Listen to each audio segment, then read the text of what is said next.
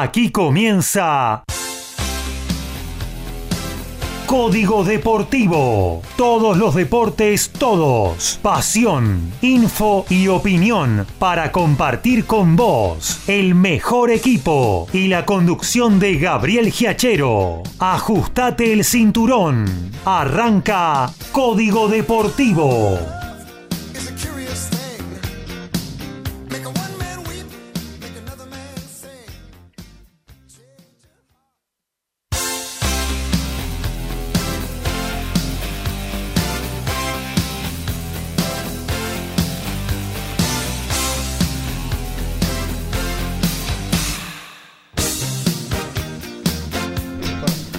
¿Qué tal? ¿Cómo les va? Muy pero muy buenos días. Aquí estamos arrancando una nueva edición de Código Deportivo, la 192 de nuestro ciclo, en nuestra tercera temporada en el aire. Vamos a estar circulando con dos horas de muy buena info deportiva, con toda la pasión y con todo eh, el vivo también de lo que está sucediendo como los tenemos acostumbrados a nuestros queridos oyentes que siempre nos bancan y están ahí escuchándonos tanto los miércoles 22 horas como los sábados a partir de las 11 hasta las 13 donde daremos paso a la repetición de un muy buen programa de Good Times con Carlos Mauro que hizo el jueves pasado con Blues, Jazz, Soul.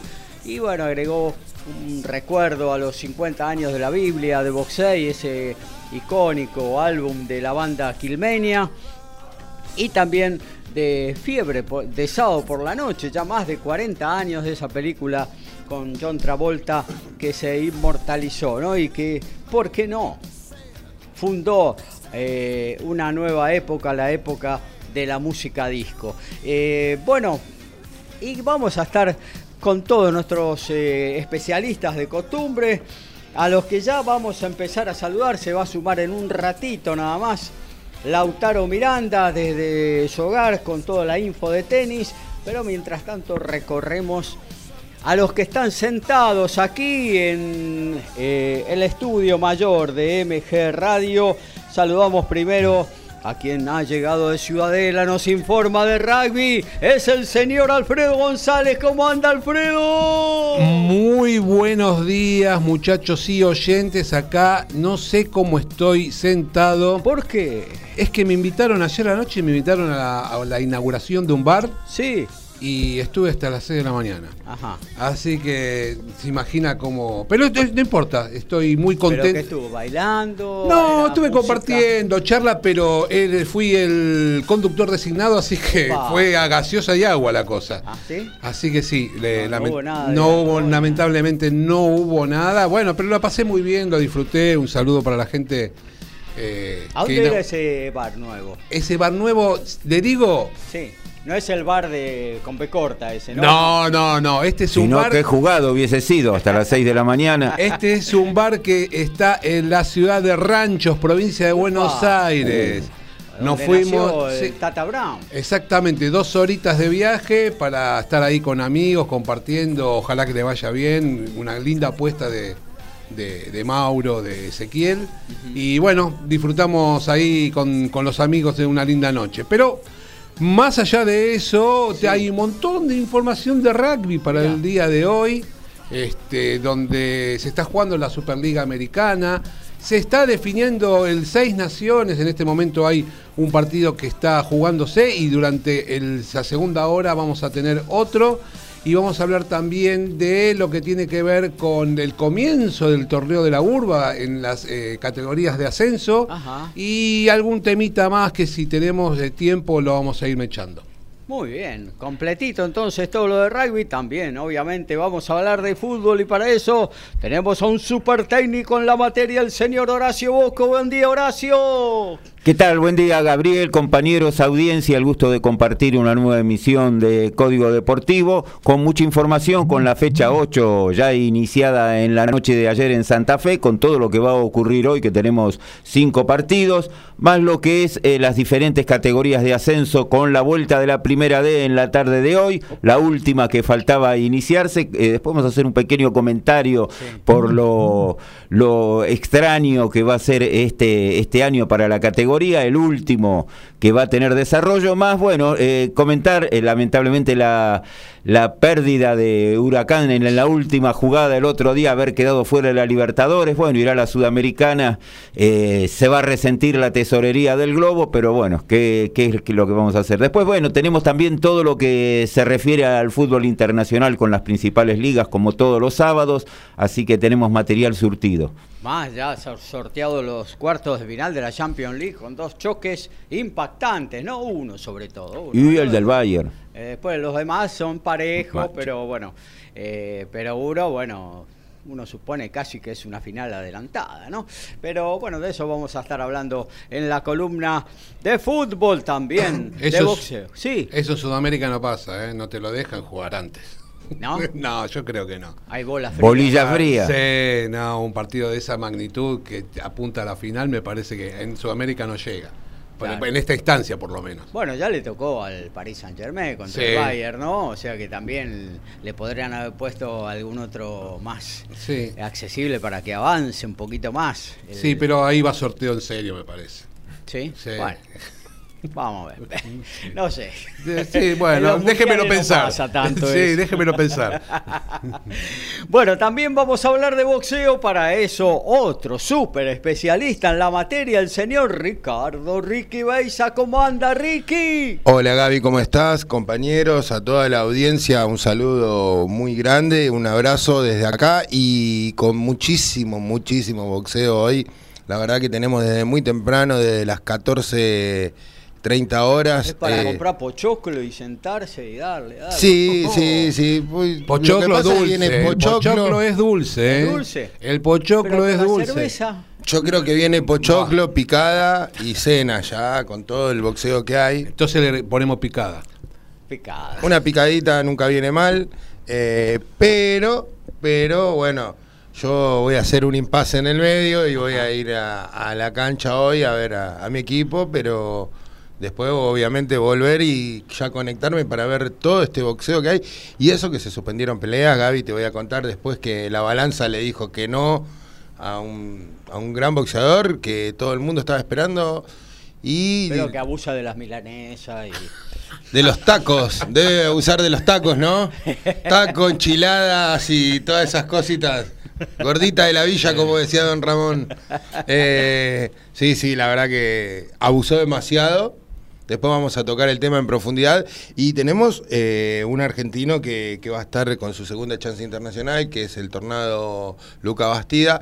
Y tenemos eh, una velada muy interesante, pero muy interesante en el ámbito nacional, eh, en el cual van a estar peleando dos de los más grandes. no diga prospectos, prospectos no diga. Ya no, son más prospectos, son de los más, de los más, de las más grandes esperanzas del boxeo argentino. Claro, diga promesa, prospectos que digan los centroamericanos, nosotros. Pero. Prospecto no, no. Se decía igual antes. De los medicamentos de los prospectos. Claro. El prospecto es el que viene en la cajita del medicamento. Bueno, pero se dice, yo también a veces digo encordado. trato de, el cetro, porque trato de, de, de irme echando.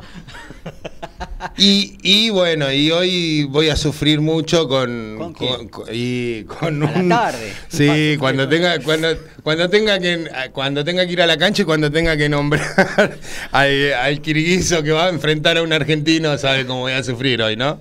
Ahora en la pausa, en la pausa comercial, lo entrenamos en la segunda hora. En la, pausa, en la pausa comercial lo charla ahí con los compañeros, a ver cómo lo puede no, y encima, Veo que yo hago un resumen. Sí. Y bueno, creo que le abrevié para para un par de sílabas.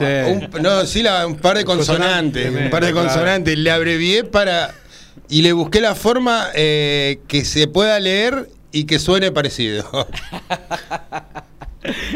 Bueno, muy bien. Ya lo tenemos conectado también a Lautaro Miranda, nuestro especialista en tenis. Y lo saludamos, le damos la bienvenida. Lautaro, buen día, ¿cómo anda todo? Hola Gaby, buen día para vos, para los compañeros, para toda la audiencia. Un día especial de tenis con semifinales del primer Master 1000 de la temporada, semifinales de Indian Wells, eh, semifinales masculinas, eh, entre, bueno, Carlos Alcaraz se estará midiendo a Yannick Sinner y anteriormente Daniel Medvedev ante Francis Tiafoe desde las 17 horas de nuestro país, así que eh, gran expectativa por lo que será estos dos partidos semifinales allí en el desierto de California. Y ya tenemos final femenina confirmada porque, bueno, anoche se disputaron las semifinales, Arina Zabalenka superó a María Zachary y también Igas Biontek cayó la número uno del mundo ante Elena Rybakina, así que eh, tendremos una reedición de la final del Abierto de Australia. Arina Zabalenka ante Elena Rybakina, el domingo estarán definiendo el título allí en Indian Wells, así que estaremos comentando lo que tiene que ver con ese torneo, por supuesto también eh, con la previa de Miami, porque hay argentinos eh, que se han sumado a la lista, en este caso Facundo Bagnis, como habíamos comentado ya el día miércoles, pero eh, en la cual y también Andrea Colarini, que viajó al igual que como había hecho para Indian Wells, viajó estando afuera de la lista y finalmente logró su lugar allí en el segundo más termina la temporada en la fase previa, así que estaremos comentando también todo ello. Y tenemos torneo junior en San Pablo con dos semifinalistas argentinas, Luna y Sol, Sol La Raya Guidi, Luna Sinali, eh, ambas argentinas van por distintos lados del cuadro, así que puede haber final argentina en el torneo sub-16 de San Pablo, que trae un wildcard al cuadro principal de Roland Garros Junior de este año, así que eh, no es poco el premio que está en juego también. Claro que sí, ni que hablar. Eh, bueno, ahí tenemos, eh, querido oyente, todo lo que tenemos para ofrecerle. Eh, de aquí a las 13 horas, en la 192 de Código Deportivo.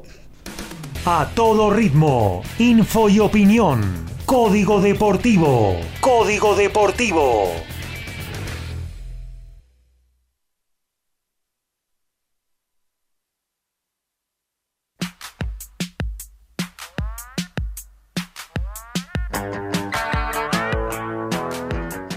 La fecha 8 del torneo de reservas inició el jueves, igualdad en 1, Banfield y Talleres de Córdoba, Barraca Central le ganó 1 a 0 a Atlético Tucumán, Estudiantes le ganó 1 a 0 a Gimnasia, Tigre 2 a 0 a Arsenal, River 1 a 0 a Sarmiento. Ayer, Instituto en Córdoba cayó 2 a 0 ante Boca, San Lorenzo le ganó 1 a 0 a Newells, Rosario Central 3 a 1 a Huracán, Racing 1 a 0 a Unión, Hoy, hace 20 minutos que finalizaron en Santa Fe, Colón cayó 5 a 1 ante Independiente y Belgrano en Córdoba le ganó 1 a 0 a Godoy Cruz. Se completa mañana con tres partidos. Central Córdoba a las 9 recibe a Vélez Arfiel. 11 horas, Defensa y Justicia Platense, mismo horario para Argentinos Juniors y Vélez. Y ayer cayó el último argentino que quedaba eh, en competencia en el Challenger de Viña del Mar en Chile. Era Camilo Hugo Carabelli, que perdió en tres sets ante el italiano Andrea Babasori, ante quien ya había caído en la quali del ATP 250 de Córdoba. Y de esta manera no llegó ningún argentino a las semifinales del torneo. Sí, Hoy a la tarde, Luciano Darderi, tenista que representa Italia, nacido en Villa Gesell, estará jugando la final de dobles junto precisamente a Andrea Babasori y estarán haciendo frente a la dupla del ecuatoriano Diego Hidalgo y el colombiano Cristian Rodríguez. Bueno, la plataforma son desde las 16 horas nos pone en pantalla el británico local Cyrus Pattison y el galés Chris Jenkins, eh, que irán por el cetro internacional welter vacante de la AMB. Esto va a ser en vivo desde el Utilita Arena de Newcastle. Y hoy por la tarde, Juan, Irlanda e Inglaterra, en lo que va a ser el cierre del Seis Naciones 2023 y Johnny Sexton, el apertura de Irlanda, podría ser el máximo goleador del torneo. Hoy el irlandés tiene 557 puntos marcados, los mismos que su compatriota Ronald O'Gara. Bueno, se vienen los preolímpicos en lo que tiene que ver con el vóley para conseguir plazas para París 2024. Eh, tanto las chicas, las mujeres, las eh, panteras como los varones ya tienen delimitados el lugar y las zonas que van a eh, competir. Los varones, por ejemplo, lo van a hacer del 30 de septiembre al 10 de octubre de este año en China. Integrarán el grupo C con el local China, Polonia, Países Bajos, Canadá, México, Bélgica y Bulgaria. Recordemos que se clasifican directamente a París 2024 los dos primeros de, de cada zona. Bueno, y nos metemos en el fútbol, amigo eh, Horacio Bocchio. Arrancó finalmente, o hacemos jueves.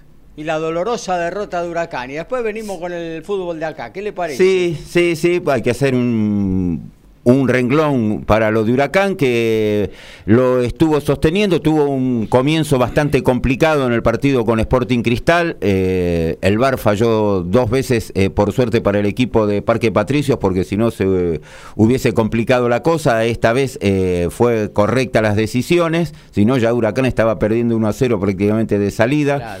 Sporting Cristal mostró el poderío que tiene, pero después lo fue equilibrando el partido y tuvo sus momentos a favor como para poderlo ganar. Son los momentos de, que tiene cada equipo que es lo que hay que aprovechar en, en el fútbol. Lamentablemente en la última jugada, creo que eran siete minutos se habían dado, en la última jugada Sporting Cristal consiguió definir el partido y dejarlo a un huracán que había hecho, podemos decir, ha tenido un buen año en lo que va desde finales de enero cuando empezaron las competencias, eh, con un buen fútbol y con resultados en general positivos, pero lamentablemente lo ha dejado fuera la Libertadores, pasó a la Sudamericana y lo que mencionábamos, bueno, lo de la tesorería, eh, que de los 3 millones de dólares de la fase de grupo se reduce a 900 mil el otro, el premio extra, que supongo que es algo que yo ya había dicho en varias oportunidades, porque se agregó ahora, que debe ser para que los equipos salgan a ganar y no haya a lo mejor tanto empate, el tema de la retribución económica que hay por partido ganado, que son 300 mil dólares por partido ganado, bueno, en la Sudamericana son 100 mil. nada más, claro, sí. Entonces, es la diferencia, claro. Es una diferencia. ¿Nos darán algo en el Nacional B si ganamos un partido? No, no. ¿No? No, no, no. Ni una cena, un voucher, nada. y será cuestión de hablarlo con Domínguez eso. y, si no, con, eh, con Chequetapia en una de esas lo, lo, lo puede llegar a solucionar. Eh, bueno, lamentablemente se quedó el equipo de Parque Patricios, así que Argentina tiene cinco representantes en la Libertadores y siete en la Sudamericana. Lo que sí se puede dar eh, a través de esto y ya de los clasificados, en algún momento, supuestamente, ¿no? Se puede llegar a dar el choque San Lorenzo Huracán y Estudiantes Gimnasia. Claro, en la Sudamericana, claro. qué interesante. Así que, los bombos vamos a ver cómo, cómo viene todo, porque el 27 se hacen los sorteos de los dos torneos continentales, a ver cómo, cómo queda toda esta historia y bueno, esperemos que los equipos argentinos puedan avanzar, porque eh, no es que uno lo nombra permanentemente el tema económico, lo dicen todos, acá es, es más que evidente, ¿no? Así más allá de de la pantalla que a nivel internacional puede, puede ser mostrar tus jugadores y demás, hay un coeficiente económico que nadie puede soslayar, ¿no? Obviamente. Y bueno, vos decías siete en la Sudamericana, eh, que si pasan la mayoría, más alguno que se pueda sumar de de, la Libertadores, que quede tercero en el grupo, va a ser una banda argentina. Y todavía puede darse, claro, el caso de que se dé algún tercero. Y la particularidad que eh, aquellos equipos del mismo país que pertenecen al, al bombo 1 no pueden repetir con lo pero sí si sos del, del bombo 3 o del bombo 4 con lo cual podría haber hasta tres argentinos en un mismo grupo que patronatos por ejemplo y argentinos uno es del bombo 3 y con, con Racing, por ejemplo, que está en el bombo 2.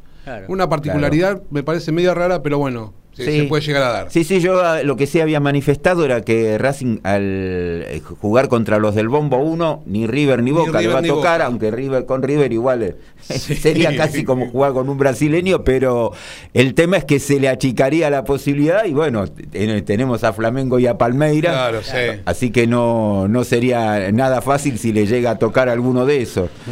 Y sí, lo Flamengo, Flamengo este año no lo sí, viene, viene bajando, pero igual si uno lo puede evitar. No, sí, claro, obvio. Sí, Así sí. que veremos qué es lo que lo que pasa el próximo 27. Eh, tenemos eh, a los siete equipos de argentinos, vamos a ver en qué condición queda y después lo, lo- lo atrapante que terminan siendo lo- los torneos, ¿no? El Así Real que Madrid de Sudamérica, ¿en qué bombo está? en el 1, En el 1. Bueno, vamos a ver.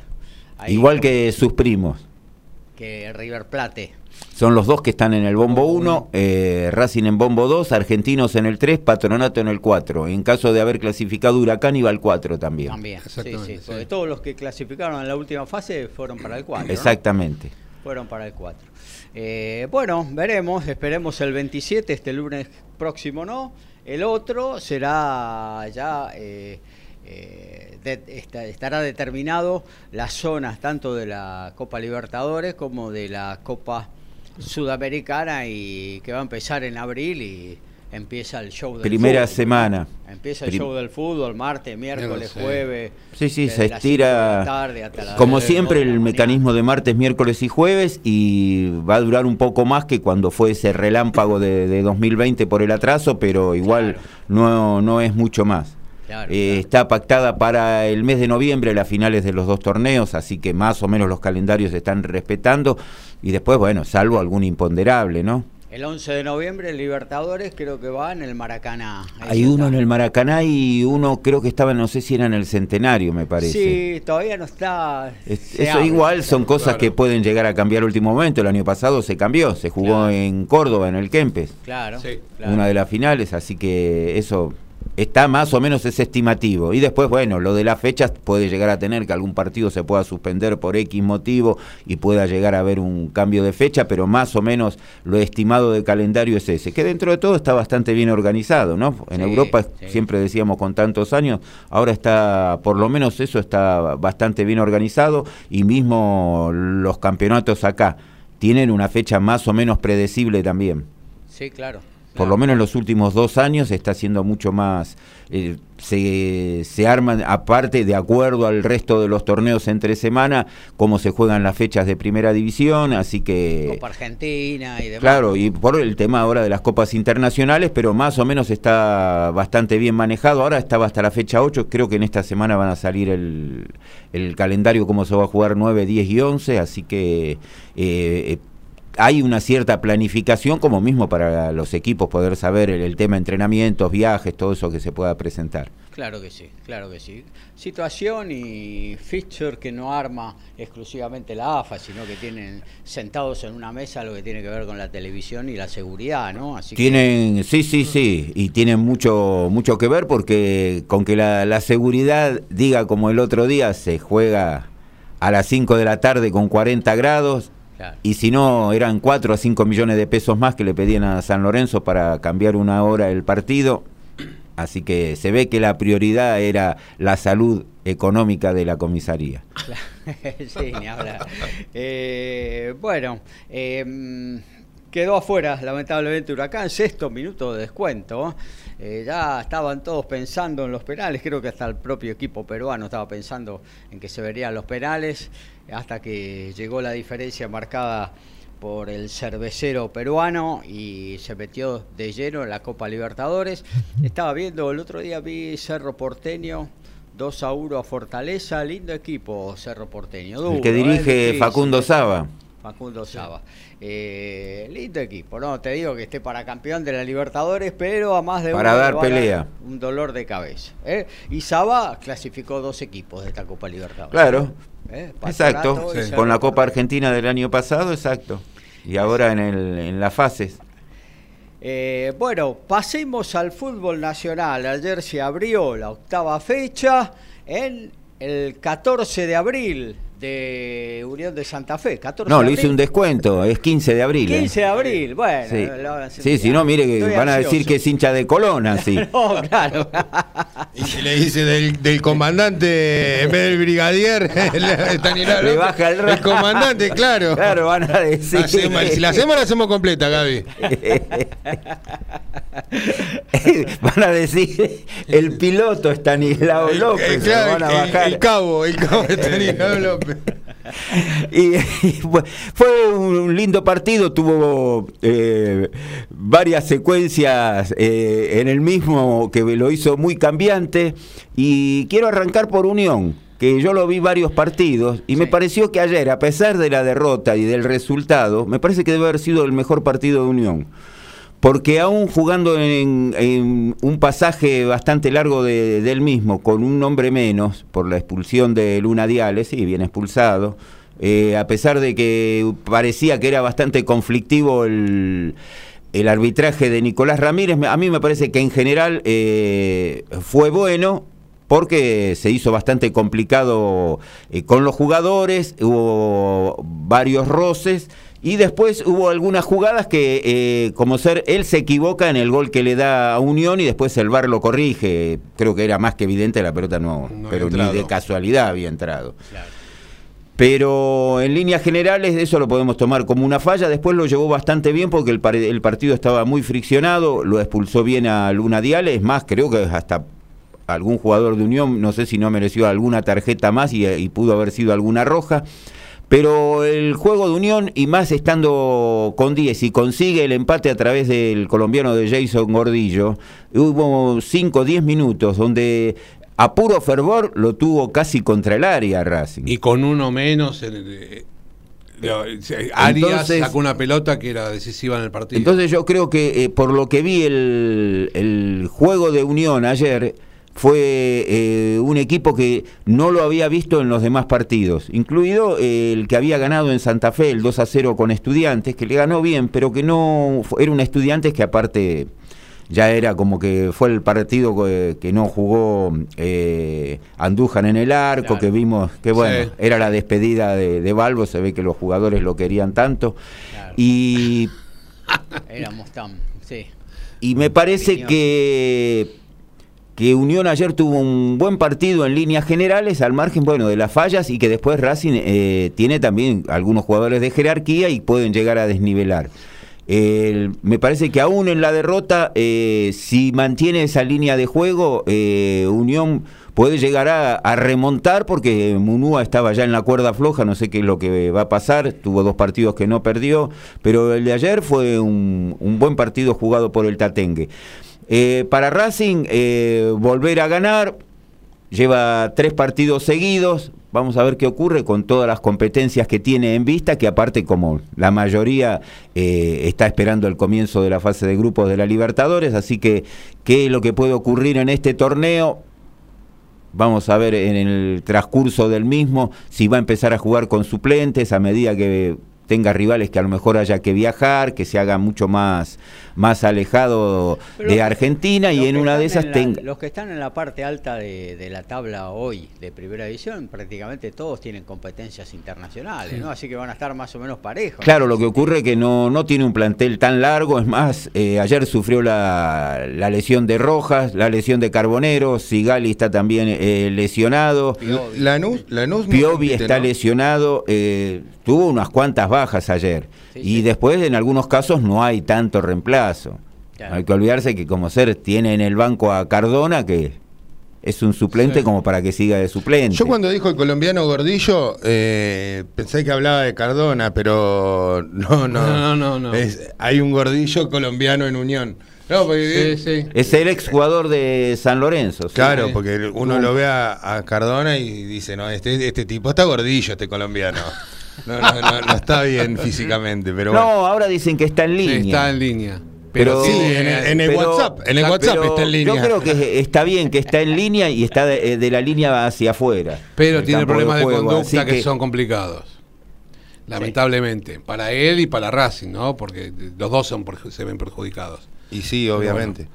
Eh, con respecto a lo que decía de, lo- de los equipos que participan en la liga, que están pues, en la parte alta, Lanús eh, juega competencia internacional, me parece que es el más eh, beneficiado de todo esto, ¿no? No, No, no, juega. no. Americana, ¿no? No, No. no, a ver, vamos a hacer memoria. Los siete entonces eran San Lorenzo Huracán, eh, Estudiante Gimnasia 4, Defensa 5. Argen- no. No, defensa eh, está. No, Argentinos estaba en, en Libertadores. Eh, mm, Newell's Old Boys 6 y Tigre. Y Tigre 7. Tigre 7. Ahí están los 7. No, no, Lanús no está. Por eso eh, se me, se me vino a la cabeza rápido Ahí puede tener Lanús, una ventajita, claro. que va a ser de los... Sí, para alguno de esos equipos, y bueno, con lo que venimos diciendo de gimnasia, sí, con el plantel que tiene reducido lo que viene pasando ahora, jugar la sudamericana le sirve solamente para cobrar algo porque después se le va a hacer muy difícil. Y es más, en la situación en que está en el campeonato, no creo que pueda apostar todo a la competencia sudamericana porque no, no está para descuidar el torneo local. Su situación en, en la tabla no es de las más cómodas, por más que falte mucho jugarse. Y, Claro. y un poco el problema que vos decías, la mayoría de los equipos argentinos, salvo River, Boca, Racing también, no tienen planteles largos, con lo cual afrontar más de un campeonato se les va a complicar, sí. Yo creo que sacando esto- esos tres equipos, Huracán era el de que mejor eh, Plantel tenía. plantel tiene y, y reemplazos eh, si tiene que, que usar eh, eh, una Suplente, alternativa, una claro, una alternativa. Igual tampoco creo que es tan largo el plantel de Huracán, porque el problema es cuando empieza alguna expulsión y vienen las lesiones. En ese Yo lo que ponía ahora el caso de Racing, entre los dos que no pudieron jugar y los dos que se lesionaron, Carbonero a los 15 minutos salió ayer. Sí, es que ya venía tocado en la semana, jugó medio de última, Sí. Y Carbonero. Rojas, eh, al margen de que, bueno, el planchazo que recibió lo terminó Sí. dejando fuera de, de carrera también. Y en ese sentido. no hay tanto. No, los equipos brasileños tienen planteles extensísimos. Y por eso llevan a los jugadores Sí. argentinos y los tienen de suplente permanente. O sea, terminan desmembrando equipos de acá. El negocio es económico también, porque después, eh, deportivamente, debilita a los equipos de acá y allá ni juegan. Ni juegan. Tuvimos el caso de Merentiel. ¿Cuánto estuvo? ¿Seis meses, ocho meses? Casi ni jugó y ahora lo tenemos en boca. Y, y que diga que está Benedetto, que cada tanto mete a tres goles y sigue siendo el titular, pero si no, en consideración a lo que a lo que uno juega y lo que ve, eh, creo que tendría que ser titular, Medentiel. Sí, bueno, Bueno, eso ya es... Para mí sí, absolutamente. Eh, creo que lo- lo- los pocos partidos que ha jugado, ha jugado muy bien, eh, pero bueno, Boca tiene una sobrepoblación de, de números 9 que, que es increíble porque tanto Benedetto como Merentiel, incluso Luis Vázquez, que a mí personalmente Luis Vázquez me encanta, pero hace bastante tiempo que está bajísimo y, y no Or- se entiende Orsini, cómo, Sí, cómo no, puede y- estar tan bajo. Y Langoni, que juega cinco minutos y mete dos goles. No sé cómo hace. También. Y bueno, sí, sí, y- sí, sí, sí. Y el campeonato pasado, Lauti, eh, si no es por el toro Morales. Morales, Acuña, no. el- Ah, no, el Sí. toro Acuña, no, viajamos en el tiempo. Viajamos en el tiempo. Teníamos el pelo negro en esa época todavía. A mí no me crecía la barba, imagínense. Eh, no, el Toro Morales también es el número 9. Eh, a Orsini también lo usa como número 9. Claro, así que tiene. El tema, Sí. el tema también tiene que ver con el sistema de juego que emplea Ibarra, ¿no? Que si se está pegado a un teórico 4-3-3, por ejemplo, en la semana estuvo probando con Merentiel y, y Benedetto juntos, Merentiel un poco volcado a la izquierda, o sea que le sacás al a- al uruguayo la esencia del juego, que es estar cerca del arco contrario, dentro del área y demás, ¿no? Lo haces hacer la banda, ida y Igual, vuelta, en de- que no. Gaby, en defensa jugaba con otro 9, Menentil, si no me equivoco, ¿eh? No estaba Bow. ¿Con Romero no jugaba? Sí, bueno, Ro- por Romero, eso, Bow también. Está bien, pero no era era otro sistema de juego, no era un 4-3-3. Ah, no, lógico, lógico. Eh, tiene que jugar eh, do- dos tanques arriba, no sé cómo lo armarás después. y estuvo 4-4-2. probando a Briasco también en la semana. También. La cantidad de, de De jugadores, ¿no? que tiene Boca, claro, no la tiene Yo creo que si le sobra a Brandon Cortés, el chileno, que se lo dé a Chicago. Bueno, no lo quieren Y. River también, eh, River también tiene una cantidad de, de delanteros bastante importante. Yo creo Sí, que sí. los dos se destacan Y por la con- cantidad y en algunos casos se puede hablar también de calidad, ¿no? Y ahora se destapó Lucas Beltrán, que parece ser inamovible. Bueno. tenés a Rondón, tenés a Por eso, eh, Borja. a Borja. Borja, tenés a Matías Suárez No, que tiene- está volviendo, tenés a Solari. Tiene muchos, eh, muchos jugadores de, O sea, tiene para afrontar los campeonatos. tranquilamente. Barco se podría decir que es delantero Y también. Barco Claro. es casi sí. Cuando no se jugador- hunde, está bien. sí. Cuando, cuando llega a buen puerto. y Bueno. cada tanto hace algún gol. Bueno, ¿y hoy qué tenemos? Una... Y hoy tenemos 16.30, vamos a tener a Arsenal con Tigre, Menos mal que no hace tanto calor hoy, ¿no? Y no, si no, no. A Arsenal le pueden pedir en vez de 5, 10 millones y listo. si quieren retrasarlo. Eh, hoy no, por suerte, no, no va a haber problema. Y Es por el rating, aparentemente... ¿no? El rating que puede dar el partido de Arsenal también.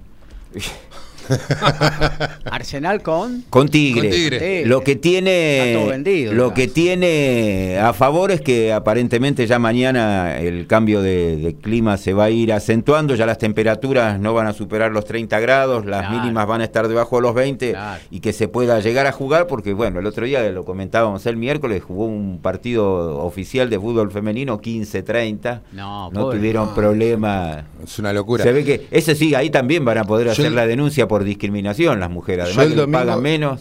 El domingo me acerqué hasta el estadio de Almagro en José Ingeniero eh, a ver el partido Almagro-Chicago. Jugaba a las 7 de la tarde. Y las- lo sufrí como si hubiese estado en el desierto del Sahara caminando a las 3 de la tarde Claro. sin camello al lado. O sea, era increíble lo que sufrí ese partido. Y sin correr. Imagínate los jugadores. Sin ¿no? caminar, porque Sí. estaba pegado al alambrado, casi, casi. Parecía, parecía Sarah Connor, vio en, en Terminator 2 cuando se le viene la ola de calor, a la- pegado al alambrado, así estaba. Y bueno, un partido donde Arsenal eh, creo que a lo largo va a ser una constante en esta temporada. Necesita sacar puntos por su difícil situación en la tabla de, de promedios. Está bastante comprometido. Y un Tigre que no está cumpliendo la campaña que tuvo el año pasado. A pesar de los goles de Retegui, solamente 8 puntos pudo hacer en 7 partidos. A las 19 juega Platense con Defensa y Justicia, un Platense que por ahora no lo ha encontrado Palermo la, la vuelta a este equipo. Defensa puede subirse a la punta. Y si gana. Defensa que está a dos puntos de, de la punta del torneo, de la mano de Bacari, viene sumando, siempre Defensa está ahí en la pelea, ¿eh? tuvo un comienzo fallido, creo que había perdido en, el- en la primera fecha, después no perdió más, ya tiene cuatro ganados, dos empates. Viene a las 19, otro partido en el mismo horario que el de Platense y Defensa, va a jugar Independiente y Colón. Mm. Algunos ya le están dando como la última oportunidad a Estiletano. Así que vamos a le ver. qué- ratificaron la confianza el otro día. Eso fue, ya parecería como un certificado de defunción, pero bueno, vamos a ver qué es lo que ocurre si hoy Independiente consigue ganar. Yo creo que con un empate nomás me parece que la suerte va a estar echada. Y un Colón que necesita también ganar, que está en el último lugar en la tabla de posiciones. Hoy se va a la B, Colón, con ¿eh? Gorosito. Vamos a ver qué es lo que ¿Lo ocurre. corrieron eh, otra vez a Brian? Sí, también, ya, ya lo borró. Ya lo borró. Sí, Y sí, faltó do- dos días seguidos. Y bueno, ¿qué va a hacer? 21 a 30 van a estar jugando Atlético Tucumán y Barraca Central. Un Atlético Tucumán también eh, que no, no ha arrancado muy bien, está en los últimos lugares, solamente pudo ganar un partido en 7. Barraca Central en una campaña de medianía, hizo 8 puntos en 7 partidos. Y eso que hubo un montón de penal para Barracas. Y a las 21 a 30 se cierra con Godoy Cruz y Belgrano. El cambiante Godoy Cruz lleva 3 ganados y 4 perdidos. Ah, sí, muy irregular. Así que sí, vamos Sí. a ver qué ocurre hoy con Belgrano. Belgrano depende de Vegetti, así que vamos a ver. Mañana el clásico de La Plata, 16.30 en 60 y 118, Gimnasia Estudiante. Para Hace que no Gimnasia. gana gimnasia. Y el otro día habíamos sacado la cuenta, creo que un triunfo en los últimos 20, me parece. Creo que, que me dijiste en el año 18, por ahí fue que habías buscado. 1918. Creo que fue en el, me parece, ¿no? No, el 3 a 1 ese. el 3 a 1, 20. sí. El 71, ¿no era? No. No, no, en los últimos 20 partidos fue. Ah, No, no, creo que fue en el año, no sé si 18, 19. 20, estaba- 18, Chirola Romero. Cuando estaba Diego Coca. Ah, mirá. Estaba sí. Diego Coca de técnico. 2018. Claro, por eso. Ah, no, 1918. No, yo dije 2018, por eso. Ahora Eh. 4 o 5 años fue, me parece que el último triunfo, no sé si tomando 20, ¿eh? Tomando Claro, los porque, 20 partidos. porque el otro que estuvieron cerca que lo hablamos No, fue el 3 a 3. Fue el 3 a 3, Sí, que era el penal en partido- Pulga. Sí, que fue muy caliente ese. Y a las 19 juega Boca ante Instituto. eh, Boca que no, no viene cumpliendo una, una buena campaña. Hizo 11 puntos en estas 7 fechas. Muy en el irregular. 2010, en el 2010. 2010. 2010, Claro, sí, 3 sí. a 1. Sí, claro, estaba Diego Coca, me parece, en ese Sí, momento. Diego Coca, sí. Sí, después vino Troglio. Eh, va a jugar ante Instituto, un instituto que viene sacando de a un puntito, viene ahí manteniéndose como para este, este año de, de primera categoría, tratar de mantenerlo. 21 a 30, otro cordobés, pero va a jugar de local, Talleres ante Banfield. Banfield que viene de, de su triunfo ante Boca, recuperó, Sanguinetti ya estaba en la mira. Y Sarmiento a las 21 a 30 ante River. Eh, Tan barata Talleres- la- tan- talle- tan barata las Popway, eh, para los neutrales. Dicen que, que Talleres va a jugar si sacan el escenario. Porque ah, estaba el tema así. de- hoy toca Sabina en el estadio. En el Movistar. en el- No, no, No. a avistar, si No, juegan en Córdoba. Ah, en el Córdoba, Kempes. ah.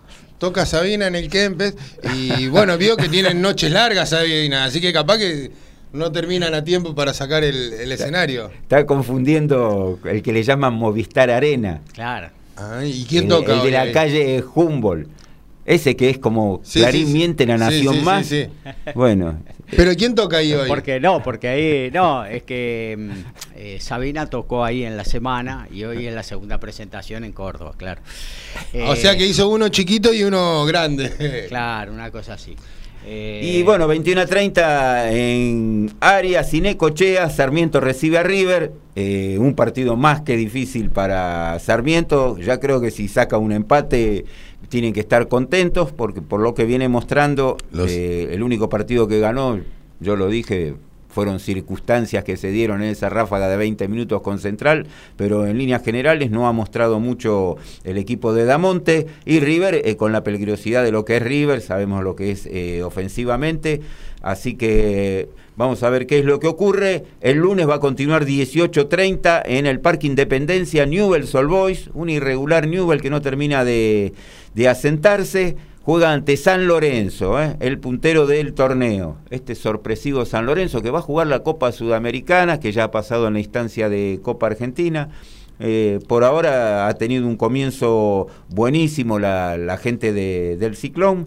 Huracán a las 21. Esperemos que recupere la parte emocional eh, ante Rosario Central. Un huracán que está igual cerca ahí en la tabla de posiciones. Un central que también es una, una buena, una mala. Lanús a las 21 va a recibir a Argentinos Juniors. Lanús que viene de un empate que cortó la serie de dos derrotas consecutivas ante un Argentino Juniors que sigue, sigue mostrando el equipo de la paternal eh, un buen juego. Los resultados acá tanto no lo acompañaron, pero el otro día, entre semana, por Copa Argentina, ganó con facilidad, cómodamente 3 a 0 a Deportivo Armenio, superando la fase. Y se va a cerrar el, el martes a las 21. En cancha de Vélez, el local va a recibir a Central Córdoba de Santiago del Estero. Esto es todo lo que tiene que ver la fecha 8 de este torneo de Primera División.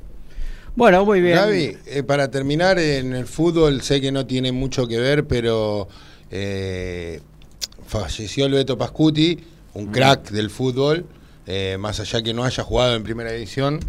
la verdad que, o sea, que no se haya Destacado, destacado en sí. primera división, es para... Los hinchas de Chicago no tenemos muy buenos recuerdos de Beto, Sí. pero como jugador de fútbol creo que se merece el respeto y Sí, que estábamos en- hablando de fútbol. En All Boys. Creo que no tuvo un paso por Chicago también. como técnico. Claro. Siete partidos. Me acordé justamente porque dijo hoy que Godoy Cruz ganó tres y perdió cuatro. Bueno, ese fue eh, la campaña que tuvo él en Chicago cuando armó el equipo que después asciende a Primera División en el, El- 2001. me acuerdo tuvo un gran paso en dupla con Landaburo en el ataque en la Ferrer, cuando consiguió el ascenso. En la Ferrer, jugó en el Sí, Porbe, jugó en Deportivo Morón, Morón, en el ascenso del año 90 de Deportivo Morón. En All Boys. en All Sí, sí, había dicho en All Boys. Claro. Eh, jugó en el Porvenir. En el sí, sí, tuvo una larga carrera en el ascenso, no solo jugando, sino. Chacarita. Chacarita debutó, salió de las debutó, inferiores. claro.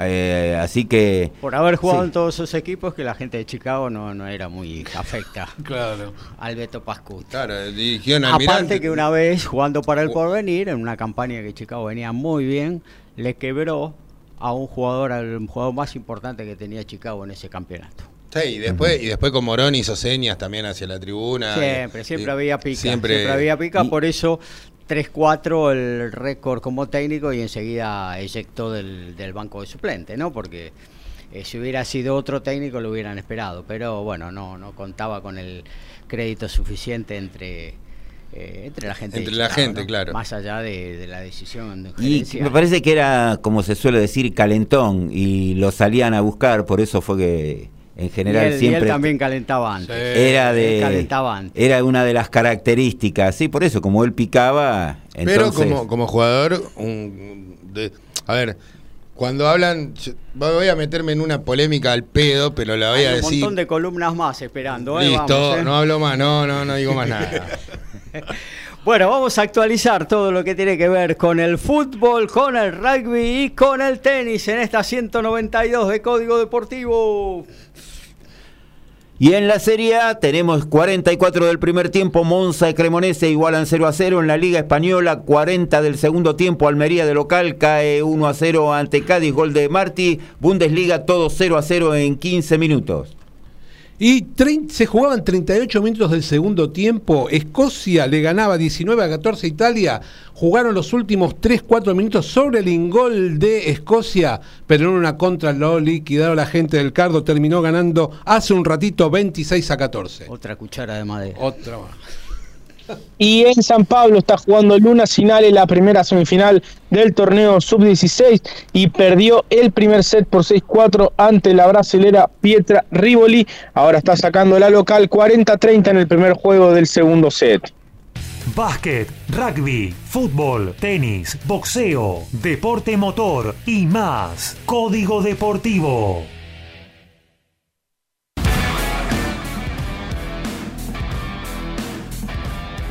Y el fútbol femenino en su fecha número 4 se inició ayer, igualdad en cero entre la Guayurquiza y Platense. SAT le ganó 3 a 0 a Defensores de Belgrano. En 35 del segundo tiempo, San Lorenzo y Huracán están igualando 0 a 0. 15-30 para Boca Belgrano, Independiente Estudiantes de Buenos Aires, 16 horas Rosario Central y River. Mañana a las 11 Ferro ante Estudiantes de La Plata, 15 horas Banfield Racing se cierra el lunes. 15.30 Excursionistas El Porvenir, 16 horas para Gimnasia Esgrima La Plata y Lanús. Y se ha desinflado brevemente el Challenger de Phoenix, que llevaba con muchas figuras, pero varias de ellas, incluido Diego Schwarman, ya cayó eh, en las primeras dos rondas. Hoy, en tanto, quien sigue en competencia es Mateo Berretini, y desde las 16.30 de la Argentina estará jugando los cuartos de final ante el ruso Andrei Shevchenko. El otro partido interesante del día es el que enfrenta al alemán Jan Lennart Straff ante el kazajo Alexander Bublik. Derrota de la negra Vanessa Taborda por el cetro mundial gallo CMB.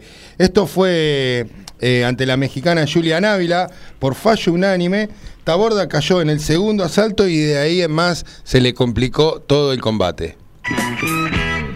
El tucumano Matías Carreras llegó a ser parte del plantel de Jaguares en el 2020, pero nunca pudo jugar. El Win hoy eh, juega en Newcastle y es uno de los que es más destacado en la Premiership. Fue incluido en el equipo de la fecha apoyando un try cuando enfrentaron a Exeter. Además fue parte del plantel de los Pumas que, que se reunieron en París. Gran presente jugador tucumano.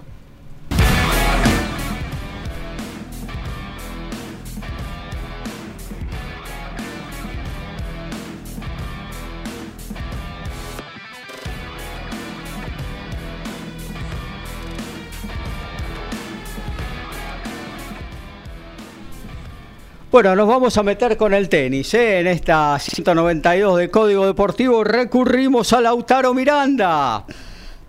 Hola Gaby, nuevamente para vos, para los compañeros, para toda la audiencia, mientras aprovecho para actualizar, Dale. porque acaba de quebrar Luna Sinali en el primer juego del segundo set, así que bueno, eh, empieza a encaminar este segundo parcial luego de haber perdido el primero. Este es un torneo eh, auspiciado por Roland Garros, que bueno, se está jugando ahora mismo en San Pablo, en Brasil, contó con la presencia de las mejores 16 chicas sudamericanas y los mejores 16 chicos de- del continente y ahora mismo se están disputando las semifinales. Eh, hay dos chicas argentinas entre las semifinalistas. Eh, una de ellas es Luna Sinali, tenista santafesina, que está jugando ahora mismo su partido de semifinales ante la local Pietra Rivoli y luego estará jugando eh, Sol La Raya Guidi, que, que bueno, también ha logrado ganar los dos partidos hasta el momento. y estará enfrentando a la colombiana Valentina Vargas. Este torneo se puede eh, ver por Star Plus eh, en la plataforma de streaming. Se puede ver eh, allí el, el, torneo y bueno, está jugando ahora mismo, como digo, Luna Sinal y el partido se está transmitiendo en vivo. Una chica que tiene apenas 14 años, tiene un revés a una mano, una cosa totalmente atípica en el circuito femenino y, sobre todo en el circuito juvenil femenino. Así que es una chica muy interesante de ver y además es entrenada por Eduardo Schwank.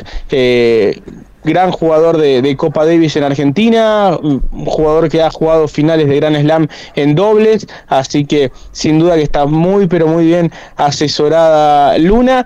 Y, y bueno, Sol, la raya Guidi es de Tandil, y eh, ha estado entrenando en la Academia de Mariana Díaz Oliva. Así que son dos proyectos bien formados eh, y, bueno, no es casualidad que estén entre las dos, eh, entre las cuatro mejores de Sudamérica, porque además son la primera y la segunda cabeza de serie del cuadro. Así que la lógica impondría una final entre ambas el día de mañana y recordar que este torneo entrega una invitación al cuadro principal de Roland Garros Jr., es decir, cualquiera de estas chicas, porque Sol tiene 15 años y, Luna tiene 14, eh, casi no hay chicas que jueguen a esas edades eh, los cuadros de los principales, eh, de los Grand Slams juniors eh, suelen ser más 16, 17, alguna que otra con 18, pero poder jugarlo a los 15 o a los 14, por supuesto le daría a cada una de ellas una enorme posibilidad de ya ir conociendo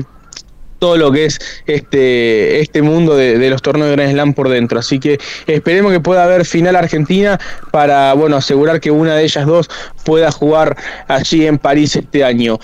Quien eh, cayó el día de ayer es Valentín Garay, eh, que era el único chico argentino que estaba jugando, cayó ante el boliviano Santiago Lora. Eh, pero bueno, también Valentín continúa con su progresión. Él ya pudo jugar este año la cual y de un Challenger en Coag. y es muy meritorio porque él es de Ushuaia, de Tierra del Fuego, donde ya las posibilidades, siendo de Buenos Aires, son pocas, eh, siendo de, Tierra del Fuego tan al sur de nuestro país, eh, son mucho menores, así que es muy meritorio el camino que está haciendo Valentín, así que bueno, es para, para valorar. Y, bueno, los chicos también están chochos allí en San Pablo, porque el torneo está con la presencia de Juan Martín del Potro, que bueno, él tiene contrato con la empresa Disney y Disney o Star Plus está transmitiendo el torneo, así que Juan Martín ofició de embajador eh, en San Pablo y bueno, brindó una serie de entrevistas, entre las cuales dijo que él había prometido que si Argentina ganaba la Copa del Mundo, eh, él iba a intentar volver a jugar al tenis en el US Open y dice que a día de hoy tanto Messi como De Paul y otros futbolistas eh, frecuentemente le envían mensajes de aliento para que pueda intentarlo una vez más, para que pueda volver a la cancha y, y bueno, de hecho estos días en San Pablo le estuvo pegando a la pelota, así que ¿por qué no ilusionarse con un posible regreso de Juan Martín? Sí, sí, pero me parece que esa rodilla le juega una mala pasada al tandilense.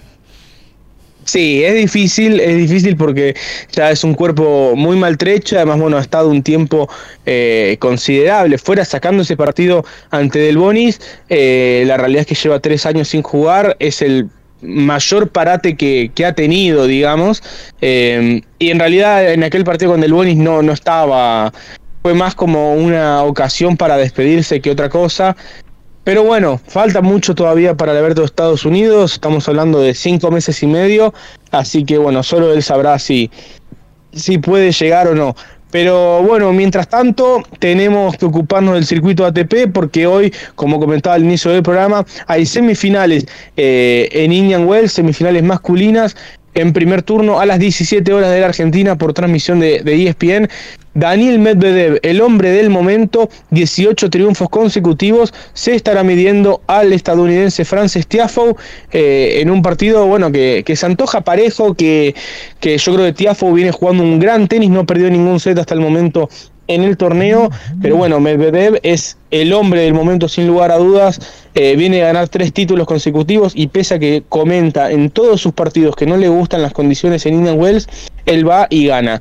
Entonces eh, es clarísimo candidato al título y el partido tendrá lugar hoy a las 17 horas. A continuación, Carlos Alcaraz estará midiéndose a Yannick Sinner, el nuevo clásico del mundo del tenis. Eh, Alcaraz con 19, Yannick con 21. Ya han jugado en el último Wimbledon y en el último US Open. En Wimbledon ganó el italiano, en, el US Open ganó Alcaraz en un partido impresionante que terminó a las 3 de la mañana. Pero bueno, hoy eh, las expectativas son muy grandes porque bueno, Sinner viene jugando bien, viene siendo bastante regular esta temporada, sin grandes eh, puntos, sin, sin, muchos puntos altos, quizás eh, sacando el título en Montpellier, un torneo de 250, estas semifinales de Indian Wells es el punto más alto de su temporada. Y bueno, Alcaraz que aún no pareciera estar al 100%. Eh, sí es cierto que jugó un muy buen partido ante Félix Ollea Aliasim eh, el día jueves en los cuartos de final, donde lo venció por 6-4, 6-4 al canadiense, a quien no había vencido nunca hasta el momento en el circuito. Había jugado tres veces, había perdido las tres, así que se sacó eh, cierta presión encima de vencerlo a Félix. Pero bueno, eh, con Yannick también va a ser un partido súper interesante y es sin lugar a dudas el partido del día, sin desmerecer a la otra semifinal, por supuesto, pero es muy atractivo el encuentro que tendrá lugar no antes de las 18.30 entre Carlos Alcaraz y Yannick Sinner, eh, buscando un lugar en la final de Indian Wells. Eh, que bueno, coronará a un nuevo campeón, porque en los cuartos de final cayeron tanto Cameron Norrie como Taylor Fritz y ninguno de los jugadores que está hoy en semifinales eh, ganó el título en alguna ocasión. Así que habrá un nuevo campeón en el desierto californiano y ya tenemos confirmada la final femenina, porque ayer se disputaron las semifinales. En primer turno, Arina Zabalenka superó a María Zachary, fue por 6-2 y 6-3. Eh, bueno, fue muy superior la campeona del Abierto de Australia, Zabalenka, luego de ganar el título allí en Melbourne, es como que se sacó muchísima presión de encima, como que en cierto punto ella siente que, bueno, ya cumplió con las expectativas que alguna vez se le han depositado y, bueno, su temporada viene siendo realmente muy muy buena, eh, está jugando fantástico y, sobre todo está con confianza en su servicio, que siempre ha sido eh, uno de sus puntos más bajos, muchísimas dobles faltas llegado a cometer, eh, pero bueno, ya en su partido de cuarto de final ante Coco Goff directamente no cometió doble faltas, está con muchísima confianza y, yo creo que con unos buenos resultados, tanto en Wells como en Miami, va a tener sus posibilidades de pelear por el primer puesto del ranking WTA en la gira de polvo ladrillo, porque además ayer Iga Swiatek, la número uno del mundo, perdió en semifinales eh, y dejó en el camino 600 puntos porque defiende muchísimo y cada derrota le va a costar muy caro a la polaca. Ayer eh, perdió 6-2, 6-2 ante Elena Rybakina, eh, pero bueno, perdía 6-2, 5-0 también en un momento uno de los peores partidos que le recuerdo a, Iga, que, bueno, por lo general suele ganar por paliza y ayer eh, cayó contundentemente ante Elena Rybakina, la campeona de Wimbledon y finalista del Abierto de Australia, que bueno, va ganando terreno la kazaja en el circuito WTA y entonces mañana domingo a las 17 horas de la Argentina tendremos la reedición de la final de este año del Abierto de Australia, que, bueno, Arina Zabalenka se impuso a Elena Rybakina en tres parciales, mañana Rybakina tendrá la revancha allí en Indian Wells. Eh, bueno, esperemos que sea tan buen partido como lo fue en Melbourne eh, en el mes de enero. Así que realmente una grandísima final y tenemos una semifinal muy atractiva en el en el circuito masculino, así que muchísimo tenis para disfrutar en Indian Wells este sábado y este domingo. La autora apareció el picante Kevin de Devoto, que dice qué lástima ah. que los tenistas argentinos no están llegando a instancias definitivas de algún torneo importante. ¿Es un síntoma de un mal momento de nuestro tenis? Pregunta Kevin. Bueno, Kevin, vos sabés que siempre en las salas de prensa de los torneos es un, debate, ¿no? Porque si uno mira lo que va a hacer Miami, hay ocho tenistas argentinos eh, y después de Estados Unidos y de Francia, Argentina es el país que más jugadores tiene en el torneo. Entonces, ¿eso indica que estamos bien o, no estamos bien? Pero bueno, también si uno ve cuántos llegan a las rondas finales, eh, suelen ser muy pocos, aún en polvo ladrillo, porque aún en los principales torneos en polvo de ladrillo son pocos los argentinos que logran ganar dos, tres partidos. Eh, Incluso que, pasan la, que pasan la segunda ronda, a veces ni siquiera muchos se quedan antes de la segunda o en la misma segunda ronda, ¿no? Sí, sí, sí, totalmente. Bueno, fíjate vos que este año festejamos en Australia que Francisco Cerundo haya llegado a la tercera ronda. Eh, a ver, un del Potro ya no hay eh, y, el que era regular era Schwarman y que, bueno, ahora eh, es regular pero por la negativa, porque le cuesta ganar partidos. Entonces, es una situación difícil.